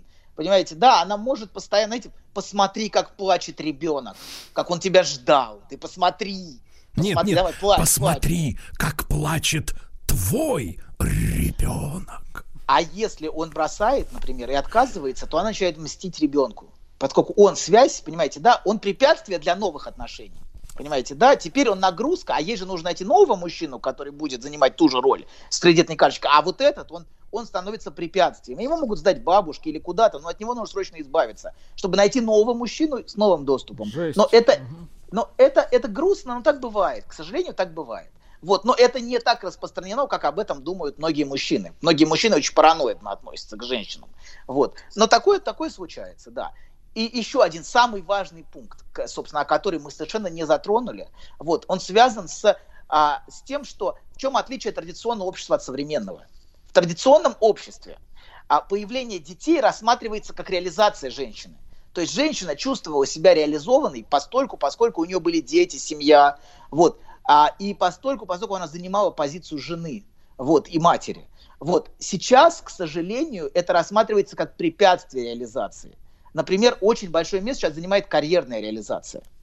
И, к сожалению, ребенок рассматривается как препятствие в, в карьере, как, не как сама реализация, а как то, что мешает, и она теряет такое, как будто вот рождение ребенка это потеря времени, драгоценного времени карьерного успеха которое ты, ты же не успеваешь в этой, в этой постоянной гонке, в этом обществе за успехом, за карьерными достижениями. Ты должна бежать вперед, вперед. Вот. А и многие женщины рассматривают время материнства не как драгоценное время, собственно, отношений с ребенком, а как выпадение из жизни как будто ты впустую тратишь время, в которое... А вот эта гонка, понимаете, она транслируется современным обществом.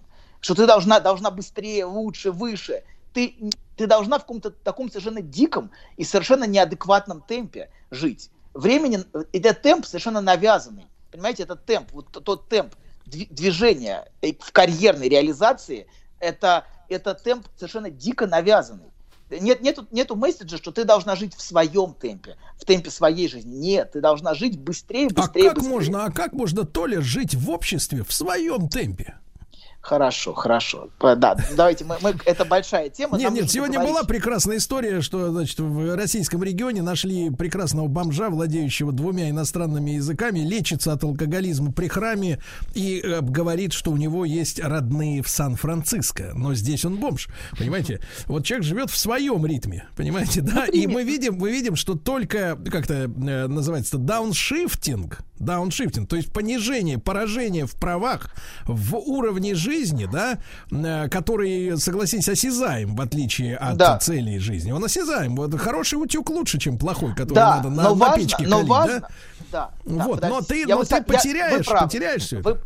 вы правы, это ощущение жесткое, знаете, вот то, то, в чем мы живем все, это жесткое и невозможное требование успеха. На самом деле, тот успех, к которому вы стремитесь, он на самом деле невозможен. Но проблема в том, что вся твоя жизнь, если пок- покуда ты не достиг вот этого happiness, вот этого счастья, вот этого идеального успеха, все в твоей жизни обесценивается. Это и жизнь превращается в бесконечную Да. карьерную Толя, гонку. и очень характер- Вот. характерно, что английское слово happiness вы производите, произносите с четким артикуляцией буквы Х.